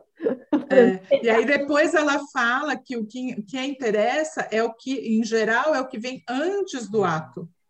Então, é, enfim, acho que é isso, né? É, no Nenete, eu vou voltar pro Nenete, gente. Eu, eu vou ficar obsessiva pelo Nenete alguns dias. E eu amo, porque eu termino de assistir os filmes e eu falo, três, três estrelinhas, tá bom. Aí eu passo um mês só pensando naquele filme. Só um mês. Vem aquelas ideias na cabeça o tempo inteiro. E é esse tipo de cinema que eu gosto, gente. Sabe? É aquele cinema que fica me incomodando. No Nenete tem vários momentos, né? Que a gente fica assim, ai meu Deus, não vai rolar um incesto aqui, por favor. Mas isso que é perfeito, porque ela também, ela coloca, de novo, olha o erótico da Audre Lorde aqui. O erótico do afeto, o erótico que não é pornográfico, porque ela não se interessa pelo ato consumado uhum. sexual. Isso é muito bacana, porque o que tem de erótico ali é uma irmandade, é uma coisa muito. Porque parece que esses dois irmãos não são conectados, uhum. mas eles são uhum. muito. Tanto que a montagem do filme, na última parte, é uma montagem corrida, né? Ela é uma montagem que vai aqui, vai, volta para volta para Nenete, vai para o Boni, e aí a criança, e ele vai. Gente, quando ele entra com a escopeta dentro do. Desculpa aí, gente, escopeta no lugar. ele entra com uma escopeta. E outra coisa bem interessante: a escopeta está no meio das flores. Acho isso um bom código, um bom signo. Sim, sim, sim, sim. A escopeta está muito ali na questão do desejo, é... né? Também. Quando ela aparece no filme também tem uma Ela sempre aparece no desejo, né? Quando ele está lendo aquelas passagens eróticas, é sempre no desejo. Exatamente. Tanto que assim, ele, o alívio erótico, de, o alívio erótico desse menino, o erótico daí da adolescência, da juventude, ele vai se acalmar quando ele vai ter esse bebê, né? Que vai ter um bebê aí, e um bebê que vai estar tá ali, e aí parece que é uma é algo que apazigua ele também, sabe? Quando ele, é, quando ele percebe que ele, enfim, está se relacionando com isso. E aí é isso, né? Eu acho, eu acho isso muito incrível o quanto ela, ela vai indo e voltando para o erótico. E quando ela não está interessada, muito legal a Mariana ter trazido isso, porque ela não está interessada no, no, no ato sexual. No coito no coito. Uhum. E se uhum. for, e se ela se interessar, é uma coisa que me lembra a Chantal falando como é que filmaria, uma, como é que ela filmou, aliás, né? Uhum. É, cenas de sexo, que é como se fosse uma luta, né? Que a Chantal vai fazer então, isso no. Eu, tu, ele, ela, por eu, exemplo, ele, ela. é que é um filme muito lembrado por causa da questão da representatividade lésbica, que é a própria Chantal, né? Dentro daquela discussão daquela época, da Laura Mulvey, do olhar masculino, Sim. de objetificar o corpo da mulher ela é uma diretora mulher, ela é atriz em cena e ela faz a cena de sexo com a outra atriz. Então, ela, ela quebra ali aqueles paradigmas todos de objetificar o corpo, porque é ela própria numa relação íntima, hiperíntima. E aí, quando as mulheres veem aquela cena, elas veem uma relação que ela vem de uma conquista, ela vem de um desenvolvimento. E outro tipo da metáfora da violência. Até para gente jovem que está nos ouvindo, gente, só para vocês entenderem, quando a gente fala de violência com desejo, não que a gente aqui queira ser condescendente, não é isso, mas toda cultura é uma violência. Para você aculturar uma pessoa, uma língua, é, você gostar de um tipo de comida, você gostar de um tipo de roupa, você geralmente você quebra algo em você. Essa quebra é uma violência. E para você criar um costume, você tem que reiterar essa quebra. Então, e você passa a gostar dessa quebra. O que a Manu falou, a psicanálise explora de maneiras, por isso que ela falou de Lacan, ela falou de questões. Uh, os irmãos geralmente eles são acondicionados a se assexualizarem. E não pensem que isso não é um desejo, isso é um desejo. Os irmãos, para não se desejarem na psicanálise, essas práticas que falam com que seus corpos não são um objeto que eles devem consumar, na verdade, é uma fabricação de um desejo que posteriormente, na fase adulta, vai ser utilizado de uma outra, de uma outra maneira. Várias das coisas do acondicionamento infantil vão ser utilizados de outra forma, projetados na, na fase adulta. Uma coisa de proteção, ou uma que você almeja numa parceria. Então, essas questões que foram violências na, na infância para que você não fizesse um desejo incestuoso vão ser projetadas quando você tiver a liberdade do desejo. Então, o que a gente está falando, na verdade, é de uma violência projetiva, é uma projeção que te marca. Porque você te mar marca, você reitera um padrão de comportamento.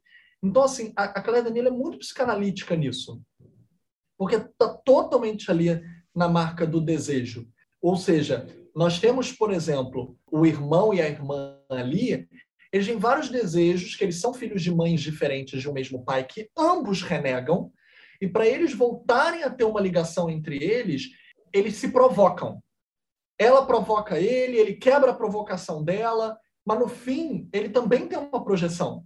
Porque a gente não tá, a gente está ocultando uma coisa aqui da sinopse, né? Mas por causa da relação com, conflituosa deles com o pai, e que a menina tem uma coisa em relação a uma nova constituição familiar, ele tem esse desejo em relação à padeira, também é bem interessante, né? A, a, é até no mito de desejar o padeiro, a Claire Denis vai lá e inverte, né? Ele deseja a padeira, que é só são projeções dessas mães que lhes foram roubadas por, e da negação do pai, até que eles assumam esses lugares projetivos no futuro, né? Quem a menina quer ser como adulta, como ser completo que não reproduza necessariamente a mãe dela, não tem que ser a mãe para poder ser uma mulher, e um menino que nega, nega, nega, nega o pai, mas acaba meio que sendo uma figura paterna para a irmã, e depois vocês vão ver um outro desdobramento aí também, que ele vai assumir e abandonar o fantasma da mãe nesse lugar projetivo, na padeira. Então é muito interessante esse jogo de espelhos.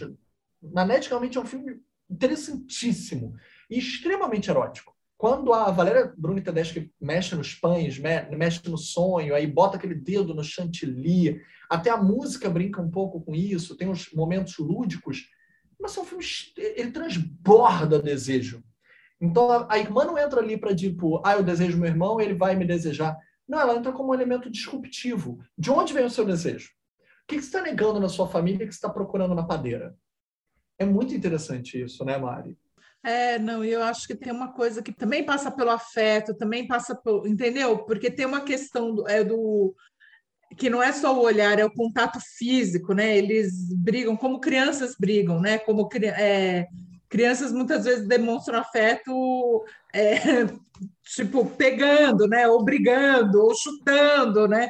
Enfim, é engraçado assim que tem Nesse tem bastante isso, eu acho, que é uma coisa como se eles tivessem parado na infância. Eles ainda são muito uhum. jovens, me digo, mesmo parado na infância, recuperado, né, anos depois. E isso acontece muito com irmãos, uhum. né? Mas claro, tem a questão, toda essa questão que você falou também, claro. Mas é que eu vi, eu vejo isso em outros também, às vezes quando são entre homens, enfim, tem, tem várias, várias, várias vezes na obra dela que. Que a violência é afeto, né? É uma aproximação. É, e mistura, né? E, enfim, então é que é isso, para a pessoa não entender que não é violência, uhum. violência, tipo é, violência física no, durante o, o, sexo. Não é bem, não é exatamente isso que ela está falando. Né? Até a privação de desejo é uma violência. Então, tipo, você, claro. você deseja, mas você não pode performar. E o bom trabalho é todo recalcado, né? Ele é um, ele é um filme de recalques. Sim. É, é. Há o desejo e não pode performar, ou tem que performar como os outros esperam de mim. Por isso aquela, aquela cena final do filme é tão libertadora. Ela é tão porque a gente vê o corpo fora do padrão, fora do que obrigaram ele a ser, fora do que ele deseja e não pode performar desse desejo, né? Que é a mesma questão dos irmãos que a gente está falando. A criança não sabe o que é aquele outro corpo. É só um outro corpo mas vai aprender que esse corpo você não pode desejar, porque é seu irmão ou sua irmã. Então, hum. fica quieto aí. E essa privação também é uma violência. É. As preliminares, a gente estava brincando que ela adora preliminar na cena e que ela não, ela não consuma. Ela não quer mostrar o coito. A preliminar é uma violência. Você tem um desejo, você quer performar e você quer alcançar o clímax. Mas olha, segura mais um pouco aí. Segura mais um pouco aí. Não performa. Não consome segura mais um pouco aí. E essa violência é um desejo também. É. Isso tem no chocolate, uhum. né? Tem no Bastardos. Uhum. Enfim, é, é muito curioso, só para ficar em alguns dos que a gente está falando aqui. É interessante que eu percebo nos filmes dela também, é isso que vocês estão comentando sobre o desejo, mas também sobre essa criação de laços, né? Essa, de novo, a questão do afeto.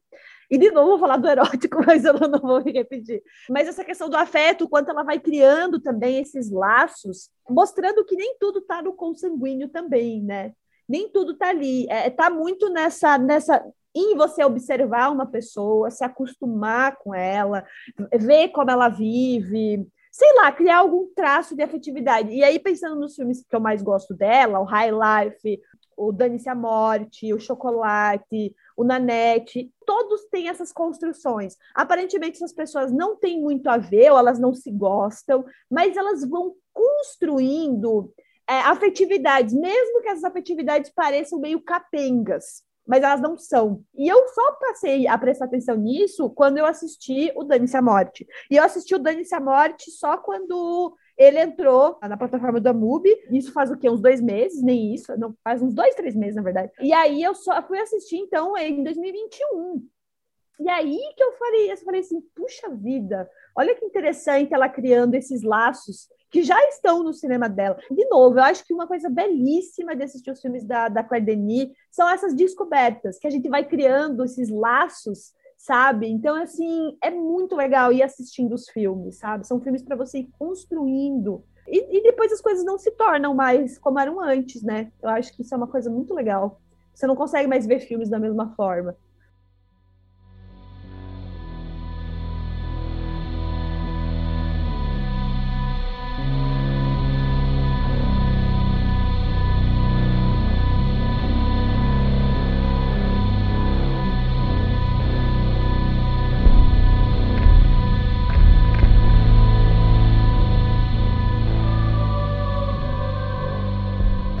Falou um pouco lá, né, do, dessa coisa mais enigmática, misteriosa do, do intruso, mas no Bastardos também tem um pouco, talvez menos enigma, mas ainda tem, né? Tem um, uma coisa. É, você não sabe direito o, o que está. Né? Tem uma coisa enigmática, misteriosa ali mesmo, né? Então, enfim, talvez a gente pudesse falar um pouco disso. Não, sabe uma coisa que eu lembrei? Na verdade, nossa, gente, eu fiz uma conexão nada a ver. Até fui, fui, fui dar um Google aqui, porque o Lindon fez um filme do Stéphane Brisé em 2016, que é O Valor de um Homem. né? E ele tem uhum. tudo a ver com a crise no, no na, na Europa, né? Fiquei pensando agora no, no Lindon com a crise da Europa. Desculpa, gente, fiquei brisando aqui. Não, não, mas total, mas o Lindon, aliás, os, os filmes do Brisé estão na plataforma, então a gente pode super falar. E os filmes do Brisé são muito, muito, em, em geral são o Lindon e em geral falam, né, da crise dessa crise do neoliberalismo. Então, deixa eu aproveitar a cola daí, a parte que a gente está falando do Lindon, que ele está né, no, Bastar, no, no Bastardos. Esse filme do Brisé, O Valor de um Homem, foi muito interessante para mim na época, porque eu estava vendo muito filme sobre a crise na Europa. Uhum. Né? Tava vendo tava vendo dos Dardenne, que eu acho que os Dardenne, eles têm vários problemas, principalmente esse último filme uhum. que eles uhum. fizeram. Foi o, o Jovem Ahmed, né? Meu Deus, gente, eu passei mal com o filme. Quando terminou, eu fiquei, não acredito que eles fizeram esse filme europeu, europeu, colonizador. Gente, eu fiquei com raiva, porque eu gosto muito dos Dardenne, sabe? Eles são amiguinhos, eram amiguinhos da Vardar e tal, então eu fiquei muito triste. Mas tá, pula. Nessa época, eu estava vendo muitos filmes, estava vendo filmes do, do, dos irmãos Dardenne, estava tentando acompanhar esse cinema. Eu gosto muito de acompanhar cinema de crise, né? Eu acompanhei a fase dos gregos também, gosto muito, né? Os gregos fizeram, tiveram uma produção muito boa. Só para provar. Não, não, sim, não, gente, mas peraí, a arte sempre catalisou as crises. Isso é sempre uma coisa. A gente é uma expressão é. para a gente conseguir dialogar com a crise, e aí eu só ia indicar o nosso podcast da Nova Onda Grega. Depois assistam lá, pessoal, ouçam, que está aí pregresso. Estranha Onda Grega. Estranha Onda Grega. Amo, inclusive vejam sempre tudo. Mas, claro, a gente pode fazer cinema na crise quando a gente tem dinheiro para fazer cinema, não é o caso desse país. É porque o europeu pode, que sempre então... tem dinheiro e a crise é moral. É, e daí sempre tem 50 países que ajudam, né? A Claire Denis mesmo, ela produziu filmes aí com, né, muitos países, é, enfim. Enfim, tá. E aí, nessa época, eu estava vendo muito filme sobre a crise na Europa. Eu estava curtindo muito essa, essa pegada realista, né? E, e, assim, com os filmes com bons personagens. E aí, o, o Valor de um Homem, que saiu com essa tradução aqui em português, do Brisé, que é com o Lindon, eu achei que o Lindon se encaixou tanto naquele papel uhum. daquele homem que perdeu o emprego, né? E aí ele tem, ele tem que se colocar nesse lugar que vai julgar uma outra pessoa uhum. que está na mesma situação que ele, na verdade, uma situação bem pior que a dele, porque ele conseguiu um emprego, mas o emprego dele é fiscalizar uhum. pessoas. e pior, fiscalizar pessoas no meio de uma crise, né? ele é, enfim, não é, não é spoiler, ele é um, ele é um segurança de supermercado, né? Então, eu acho que o Lindon, eu tenho a impressão que o Lindon, ele, ele cabe muito bem nesses papéis, sabe? Eu acho que ele funciona muito bem nesse tipo de papel. E um sabe? tom de ameaça insuspeita, que nem ele sabe o perigo que ele representa ou que ele está sendo colocado, que tem muito em Bastardos. E uma coisa que eu só queria dizer, já que está na plataforma, o filme do Brizet, para as pessoas, se eu puder bancar aqui o sommelier, assistirem O Valor de um Homem junto com Dois Dias, Uma Noite, o filme que eu e o Merten chamamos de obra-prima no episódio de Cannes, também é um episódio pregresso aqui do podcast. Assistam, ouçam para entender por que, que a gente chamou de obra-prima, mas assistam Dois Dias, Uma Noite, do, dos Dardenne, com o, o, valor, de um o valor de um Homem, do Brizet, que são dois filmes que eu acho que dialogam muito. Quando os Dardenne ainda eram bons. Era bem, e era desses dois filmes, desse combo que eu tava pensando, Felipe, eu assino embaixo em todas as vias, porque é exatamente, é bem esses dois filmes que eu tava pensando. São meus filmes favoritos da crise na Europa, são esses dois. Enfim, eu acho que o Lindon tem que ressaltar essa qualidade do Lindon como, como ator, porque ele realmente ele tem isso. E ele é um homem alto, então ele tem, e parece que os diretores, assim como a, Denis, conseguem usar, sabe? Uhum. O corpo em favor do que está acontecendo em cena. O corpo é quase uma parte da mise en scène, sabe? Da construção, assim, isso é bem legal. Eu ia aproveitar e falar do corpo, né? Que quando eu vi o Bastardos pela primeira vez no Festival do Rio, que foi a ocasião que até a Claire Denis veio representar o filme, me marcou muito né, a cena da Lola Creton, que já era uma atriz que eu conhecia por causa da Mia Hanselov muito, até depois, depois de Maio e tal, mas o filme Adeus Primeiro Amor, da Mia Hanselov, me marcou muito, que é um excelente, também é uma excelente diretora. E aquela cena inicial, né, dela correndo ali na rua de uma maneira desesperada e a questão mais uma vez da nudez, que toda aquela questão é uma outra forma de abordar toda aquela dramaturgia e que ela mostra como uma peça de um quebra-cabeça, porque ela não explica direito de início de onde veio esse, esse espanto, esse acontecimento do absurdo é, no meio da rua me lembra muito o David Lynch com Veludo Azul, né? É, aquela cena da Isabela Rossellini correndo no meio da rua, era de noite também, e a pele dela muito de alabastro, contrastando com aquela noite, e aquelas feridas, né? Que era uma questão por causa da psicopatia que depois a gente iria entender do personagem. Mas quando a gente vê aquela agressão, e a gente poderia pensar, né? Ah, então está falando sobre, vamos dizer, misoginia, está falando sobre essa questão do, do ódio às mulheres, vamos dizer, ou de uma questão de violência. E não é, é sempre muito mais complexo do que isso. Não é só isso, não, não só envolve a questão da violência do homem contra a mulher numa questão do lugar do corpo, porque não é bem vulnerável, ali ela está muito mais perdida. É uma sensação de desnorteio. E eu vi muito essa coisa que ela nos coloca no filme de desnortear, que também tem no Intruso, de desnortear a gente, de mudar os tempos e lugares do personagem, também misturar com pesadelo, no Bastardos. Eu vejo isso muito, esse deslocamento. Eu vejo isso uma influência um pouquinho de Lynch nela. Esse deslocamento, esse etéreo. E o que está acontecendo? Que a gente vê primeiro a personagem desnorteada, a consequência, e depois a gente vai ver a causa. Que ela muda as linhas, né? E aí, você falando do Lynch, eu nem sou uma fã de Lynch, tá, gente? Eu só estou, estou me entregando aqui, eu nem gosto. Mas eu vi todos os filmes dele. Ah, então deixa eu adiantar. Não se preocupem, a Manu, que a gente falou no início, tem a página Cine Vardar, inclusive, com a Michelle Henriques, e a Michelle está na nossa próxima edição para falar de Lynch, gente. Então, assim, é quase como se a gente tivesse aqui usando ali as duas sócias de maneira complementar. Amo. Eu não sou uma fã de Lynch, mas eu vi os filmes, então eu, eu, eu, eu, gosto de falar mal das coisas que eu vi, tá? Mas a você falou do Lynch, e aí falando do Bastardos, de novo, já é uma coisa que eu já falei aqui nesse episódio, é o trabalho da Claire Denis com a Agnes Godard. Se a gente está falando dessa influência do Lynch, e o Lynch é uma pessoa que sempre, eu nem lembro com quem, quem, com quem da fotografia que o Lynch trabalhou e trabalha, mas a, a, Claire Denis, para mim, esse no Bastardos, a Agnes Godard está fazendo um dos melhores trabalhos. Porque para ficar essa questão toda enigmática, tem que ter esse trabalho da luz, né? Da luz e sombra, que é o básico da fotografia. Mas eu acho que é um dos melhores trabalhos da Agnes Godard com a Claire Denis, sabe? Porque eu acho que funciona muito bem ali a fotografia, né? Para passar essa coisa quase no ar, né? É quase no ar que está acontecendo ali. E que vai dar esse tom, né? De que a gente é enigmático, como você bem falou. E até porque o enigmático e essa coisa quase do sonho, né? Lintiano, assim, essa coisa que você não sabe exatamente o que está acontecendo, de novo, depende da fotografia, né? Então eu sempre achei que o Lynch sempre trabalhou muito bem com a fotografia, não trabalha muito bem com as personagens mulheres dele, mas tudo bem. Mas a fotografia realmente é muito boa. E abro, abro mão e digo isso. Fez muito bem em Twin Peaks também. Então, eu acho que ali eu trabalho para prestar atenção nessa, nessa parceria da Agnes Godard com a Claire Denis. Então, quem for assistir, preste atenção que beleza que é a luz e sombra. É quase tão bonito quanto o bom trabalho, sabe? Aquelas sombras dos corpos e tal. Mas eu acho que funciona melhor ainda no Bastardo porque isso tem a ver com a construção da narrativa, sabe? Bom, acho que eu só ia mencionar que uma coisa que eu acho incrível é que a Claire Denis começou a filmar aos 39 anos de idade.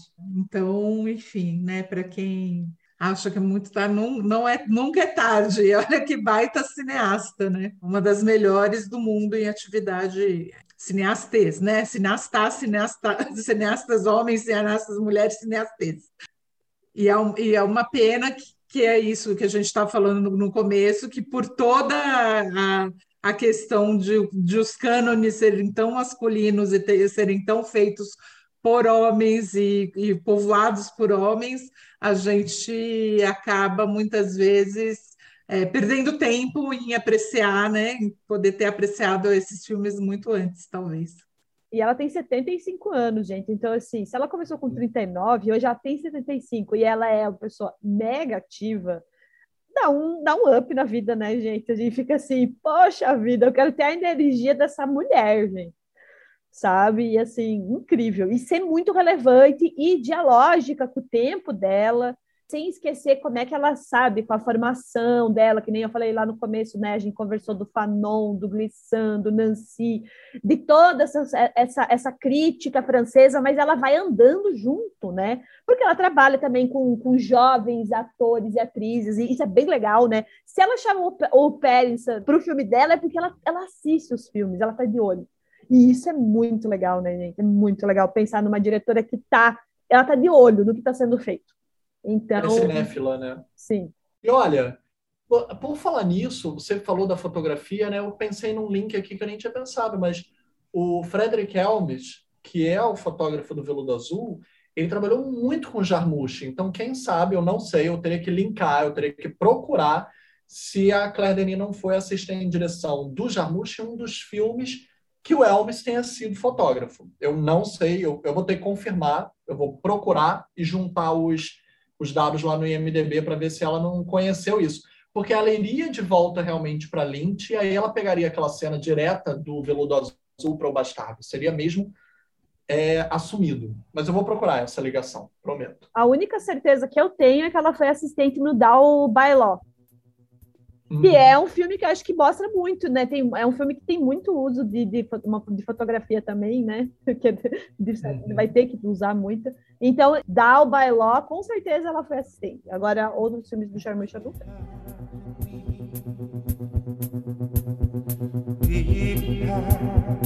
Need you now forever.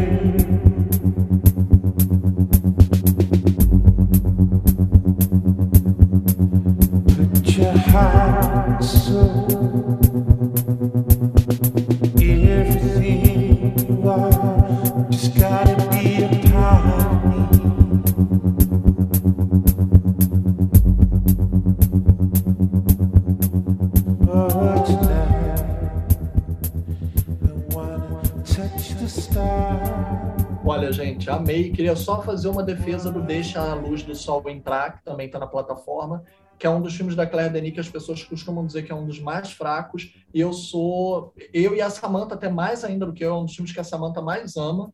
Somos fiéis defensores desse filme. A gente acha esse filme lindo. É, porque eu acho que as pessoas estão mal acostumadas a ver o otimismo na Claire Denis. Geralmente ele é tão pessimista, né? Esse é um filme até otimista. Ele tem um final feliz, imagine. E mais do que isso, apela, entre aspas, para uma abstração da realidade, né? Mas aí a gente vê a questão do cinema de gênero com a fantasmagoria, etc e tal. Então, ela vai falar ali meio de uma maneira astrológica e tal. e responder com respostas mágicas à realidade que foi apresentada de maneira bem crua. Sim. Mas eu compro, eu acredito nisso, porque eu acho que a intenção dela não é dar um final feliz hollywoodiano, é ser irônica com essa resposta astrológica como um final feliz ali espiritualista. Acho que ela está sendo irônica, e nisso eu acho fantástico.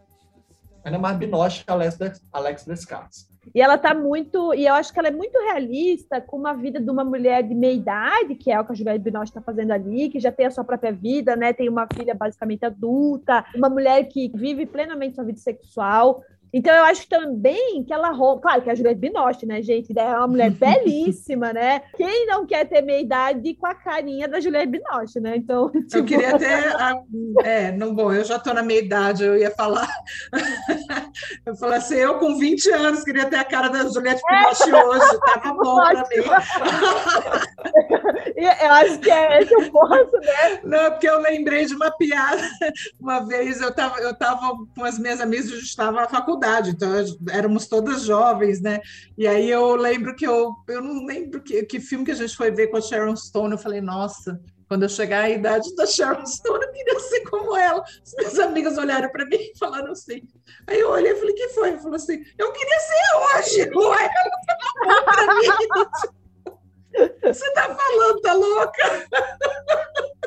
É, a Juliette Binoche, a, a Binoche é, é o mesmo caso né? da Binoche. Enfim. É um problemão, né? Tudo bem, é uma mulher de meia idade, assim, um pouco inverossímil, né? Porque é uma mulher belíssima, linda e tal. Bom, tirando o fato que ela é belíssima, maravilhosa e linda, e ótima atriz, mas assim, é bem interessante porque ela explora bem isso que o Felipe falou. Eu não é um dos meus favoritos também, eu acho, eu acho até um pouco fraco, assim, mas eu acho que tem muita coisa boa no filme. Então pensa só, um dos filmes mais fracos é ótimo. Então, assim, vale muito a pena na construção da personagem. Realmente é uma personagem muito boa. E essas questões que o Filipe ressaltou, eu gosto muito quando a Claire Denis explora, sabe? Essas questões que estão além do... Porque, assim, os filmes são bem realistas. E, de repente, ela usa questões que não são tão realistas, né? No 35 Doses também tem bastante isso, né? Uhum. Ai, gente, aquela família e aqueles amigos ficarem presos ali naquele bar eu amo tanto aquela situação, é uma situação tão absurda, e eles ficam presos ali, eles não conseguem sair.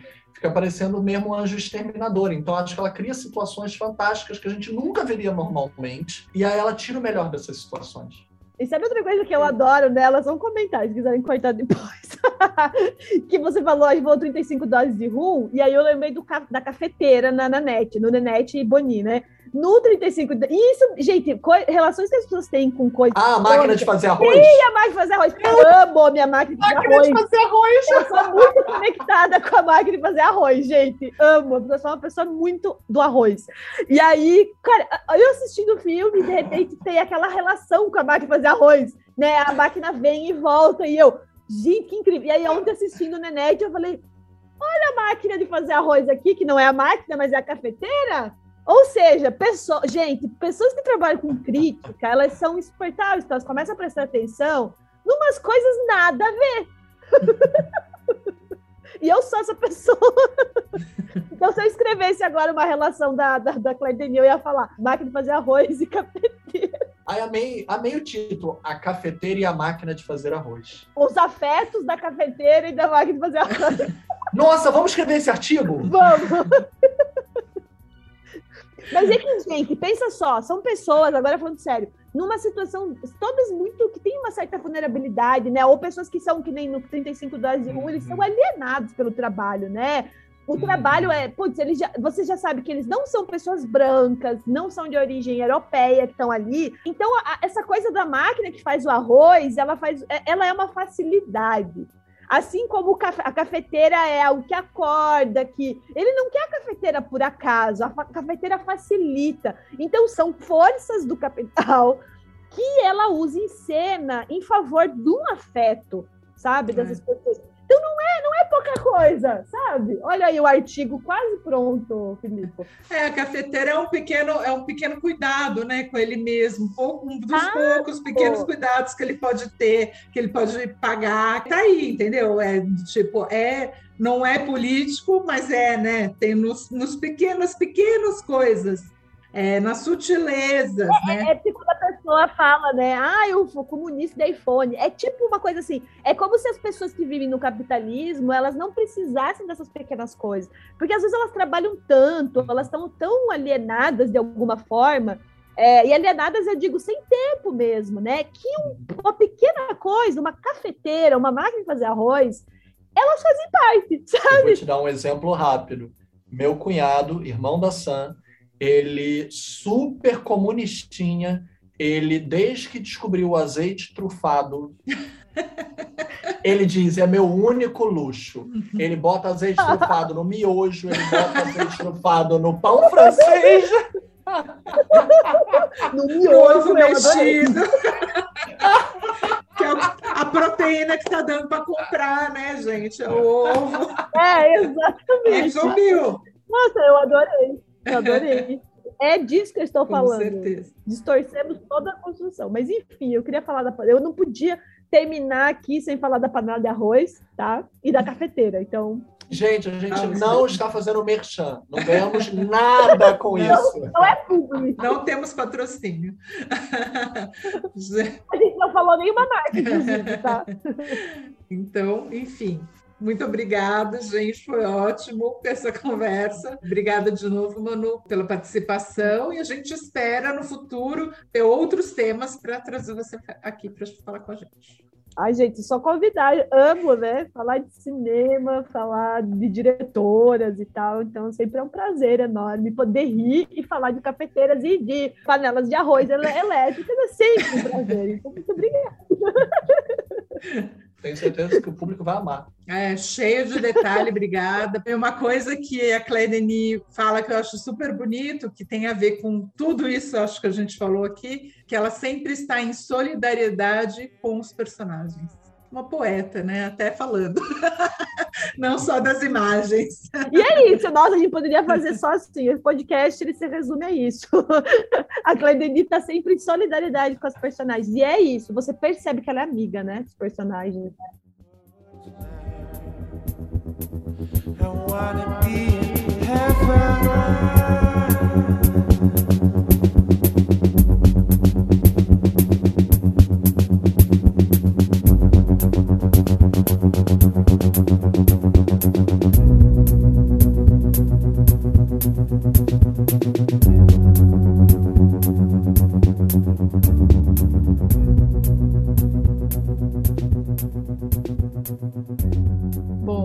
Como sempre, convidar todo mundo a seguir a gente lá no Spotify ou na sua plataforma preferida de podcasts, é, seguir as eh, redes sociais da Reserva no Vision, né? E as nossas. Enfim, convidar é, todo mundo, pode deixar seus recadinhos lá para a gente, que a gente sempre está de olho, né, Filipe? Tem algum recadinho uhum. esta semana?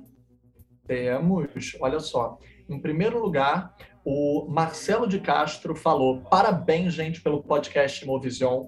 A edição de Comédias Irreverentes foi gratificante, podendo ouvir sobre os filmes de comédia da Imovision e do cinema brasileiro em relação comparada. Então, muito legal que ele trouxe a nossa relação que a gente criou de conexões, né? E que nosso querido convidado Fernando Ceilão pôde prover de uma maneira tão mágica, tão bonita como foi, né? Acho que ficou muito bonito, realmente, muito bonita a edição. E várias outras pessoas elogiando muitíssimo o quanto Ceilão, para além de um ator, né, roteirista, comediante, o quanto ele tem um conhecimento extremo de cinema. Isso foi geral, foram comentários generalizados mesmo. Então, fica aí o elogio também para o nosso querido convidado. Bacana. Então, tá certo. Então, até semana que vem. Até lá, gente.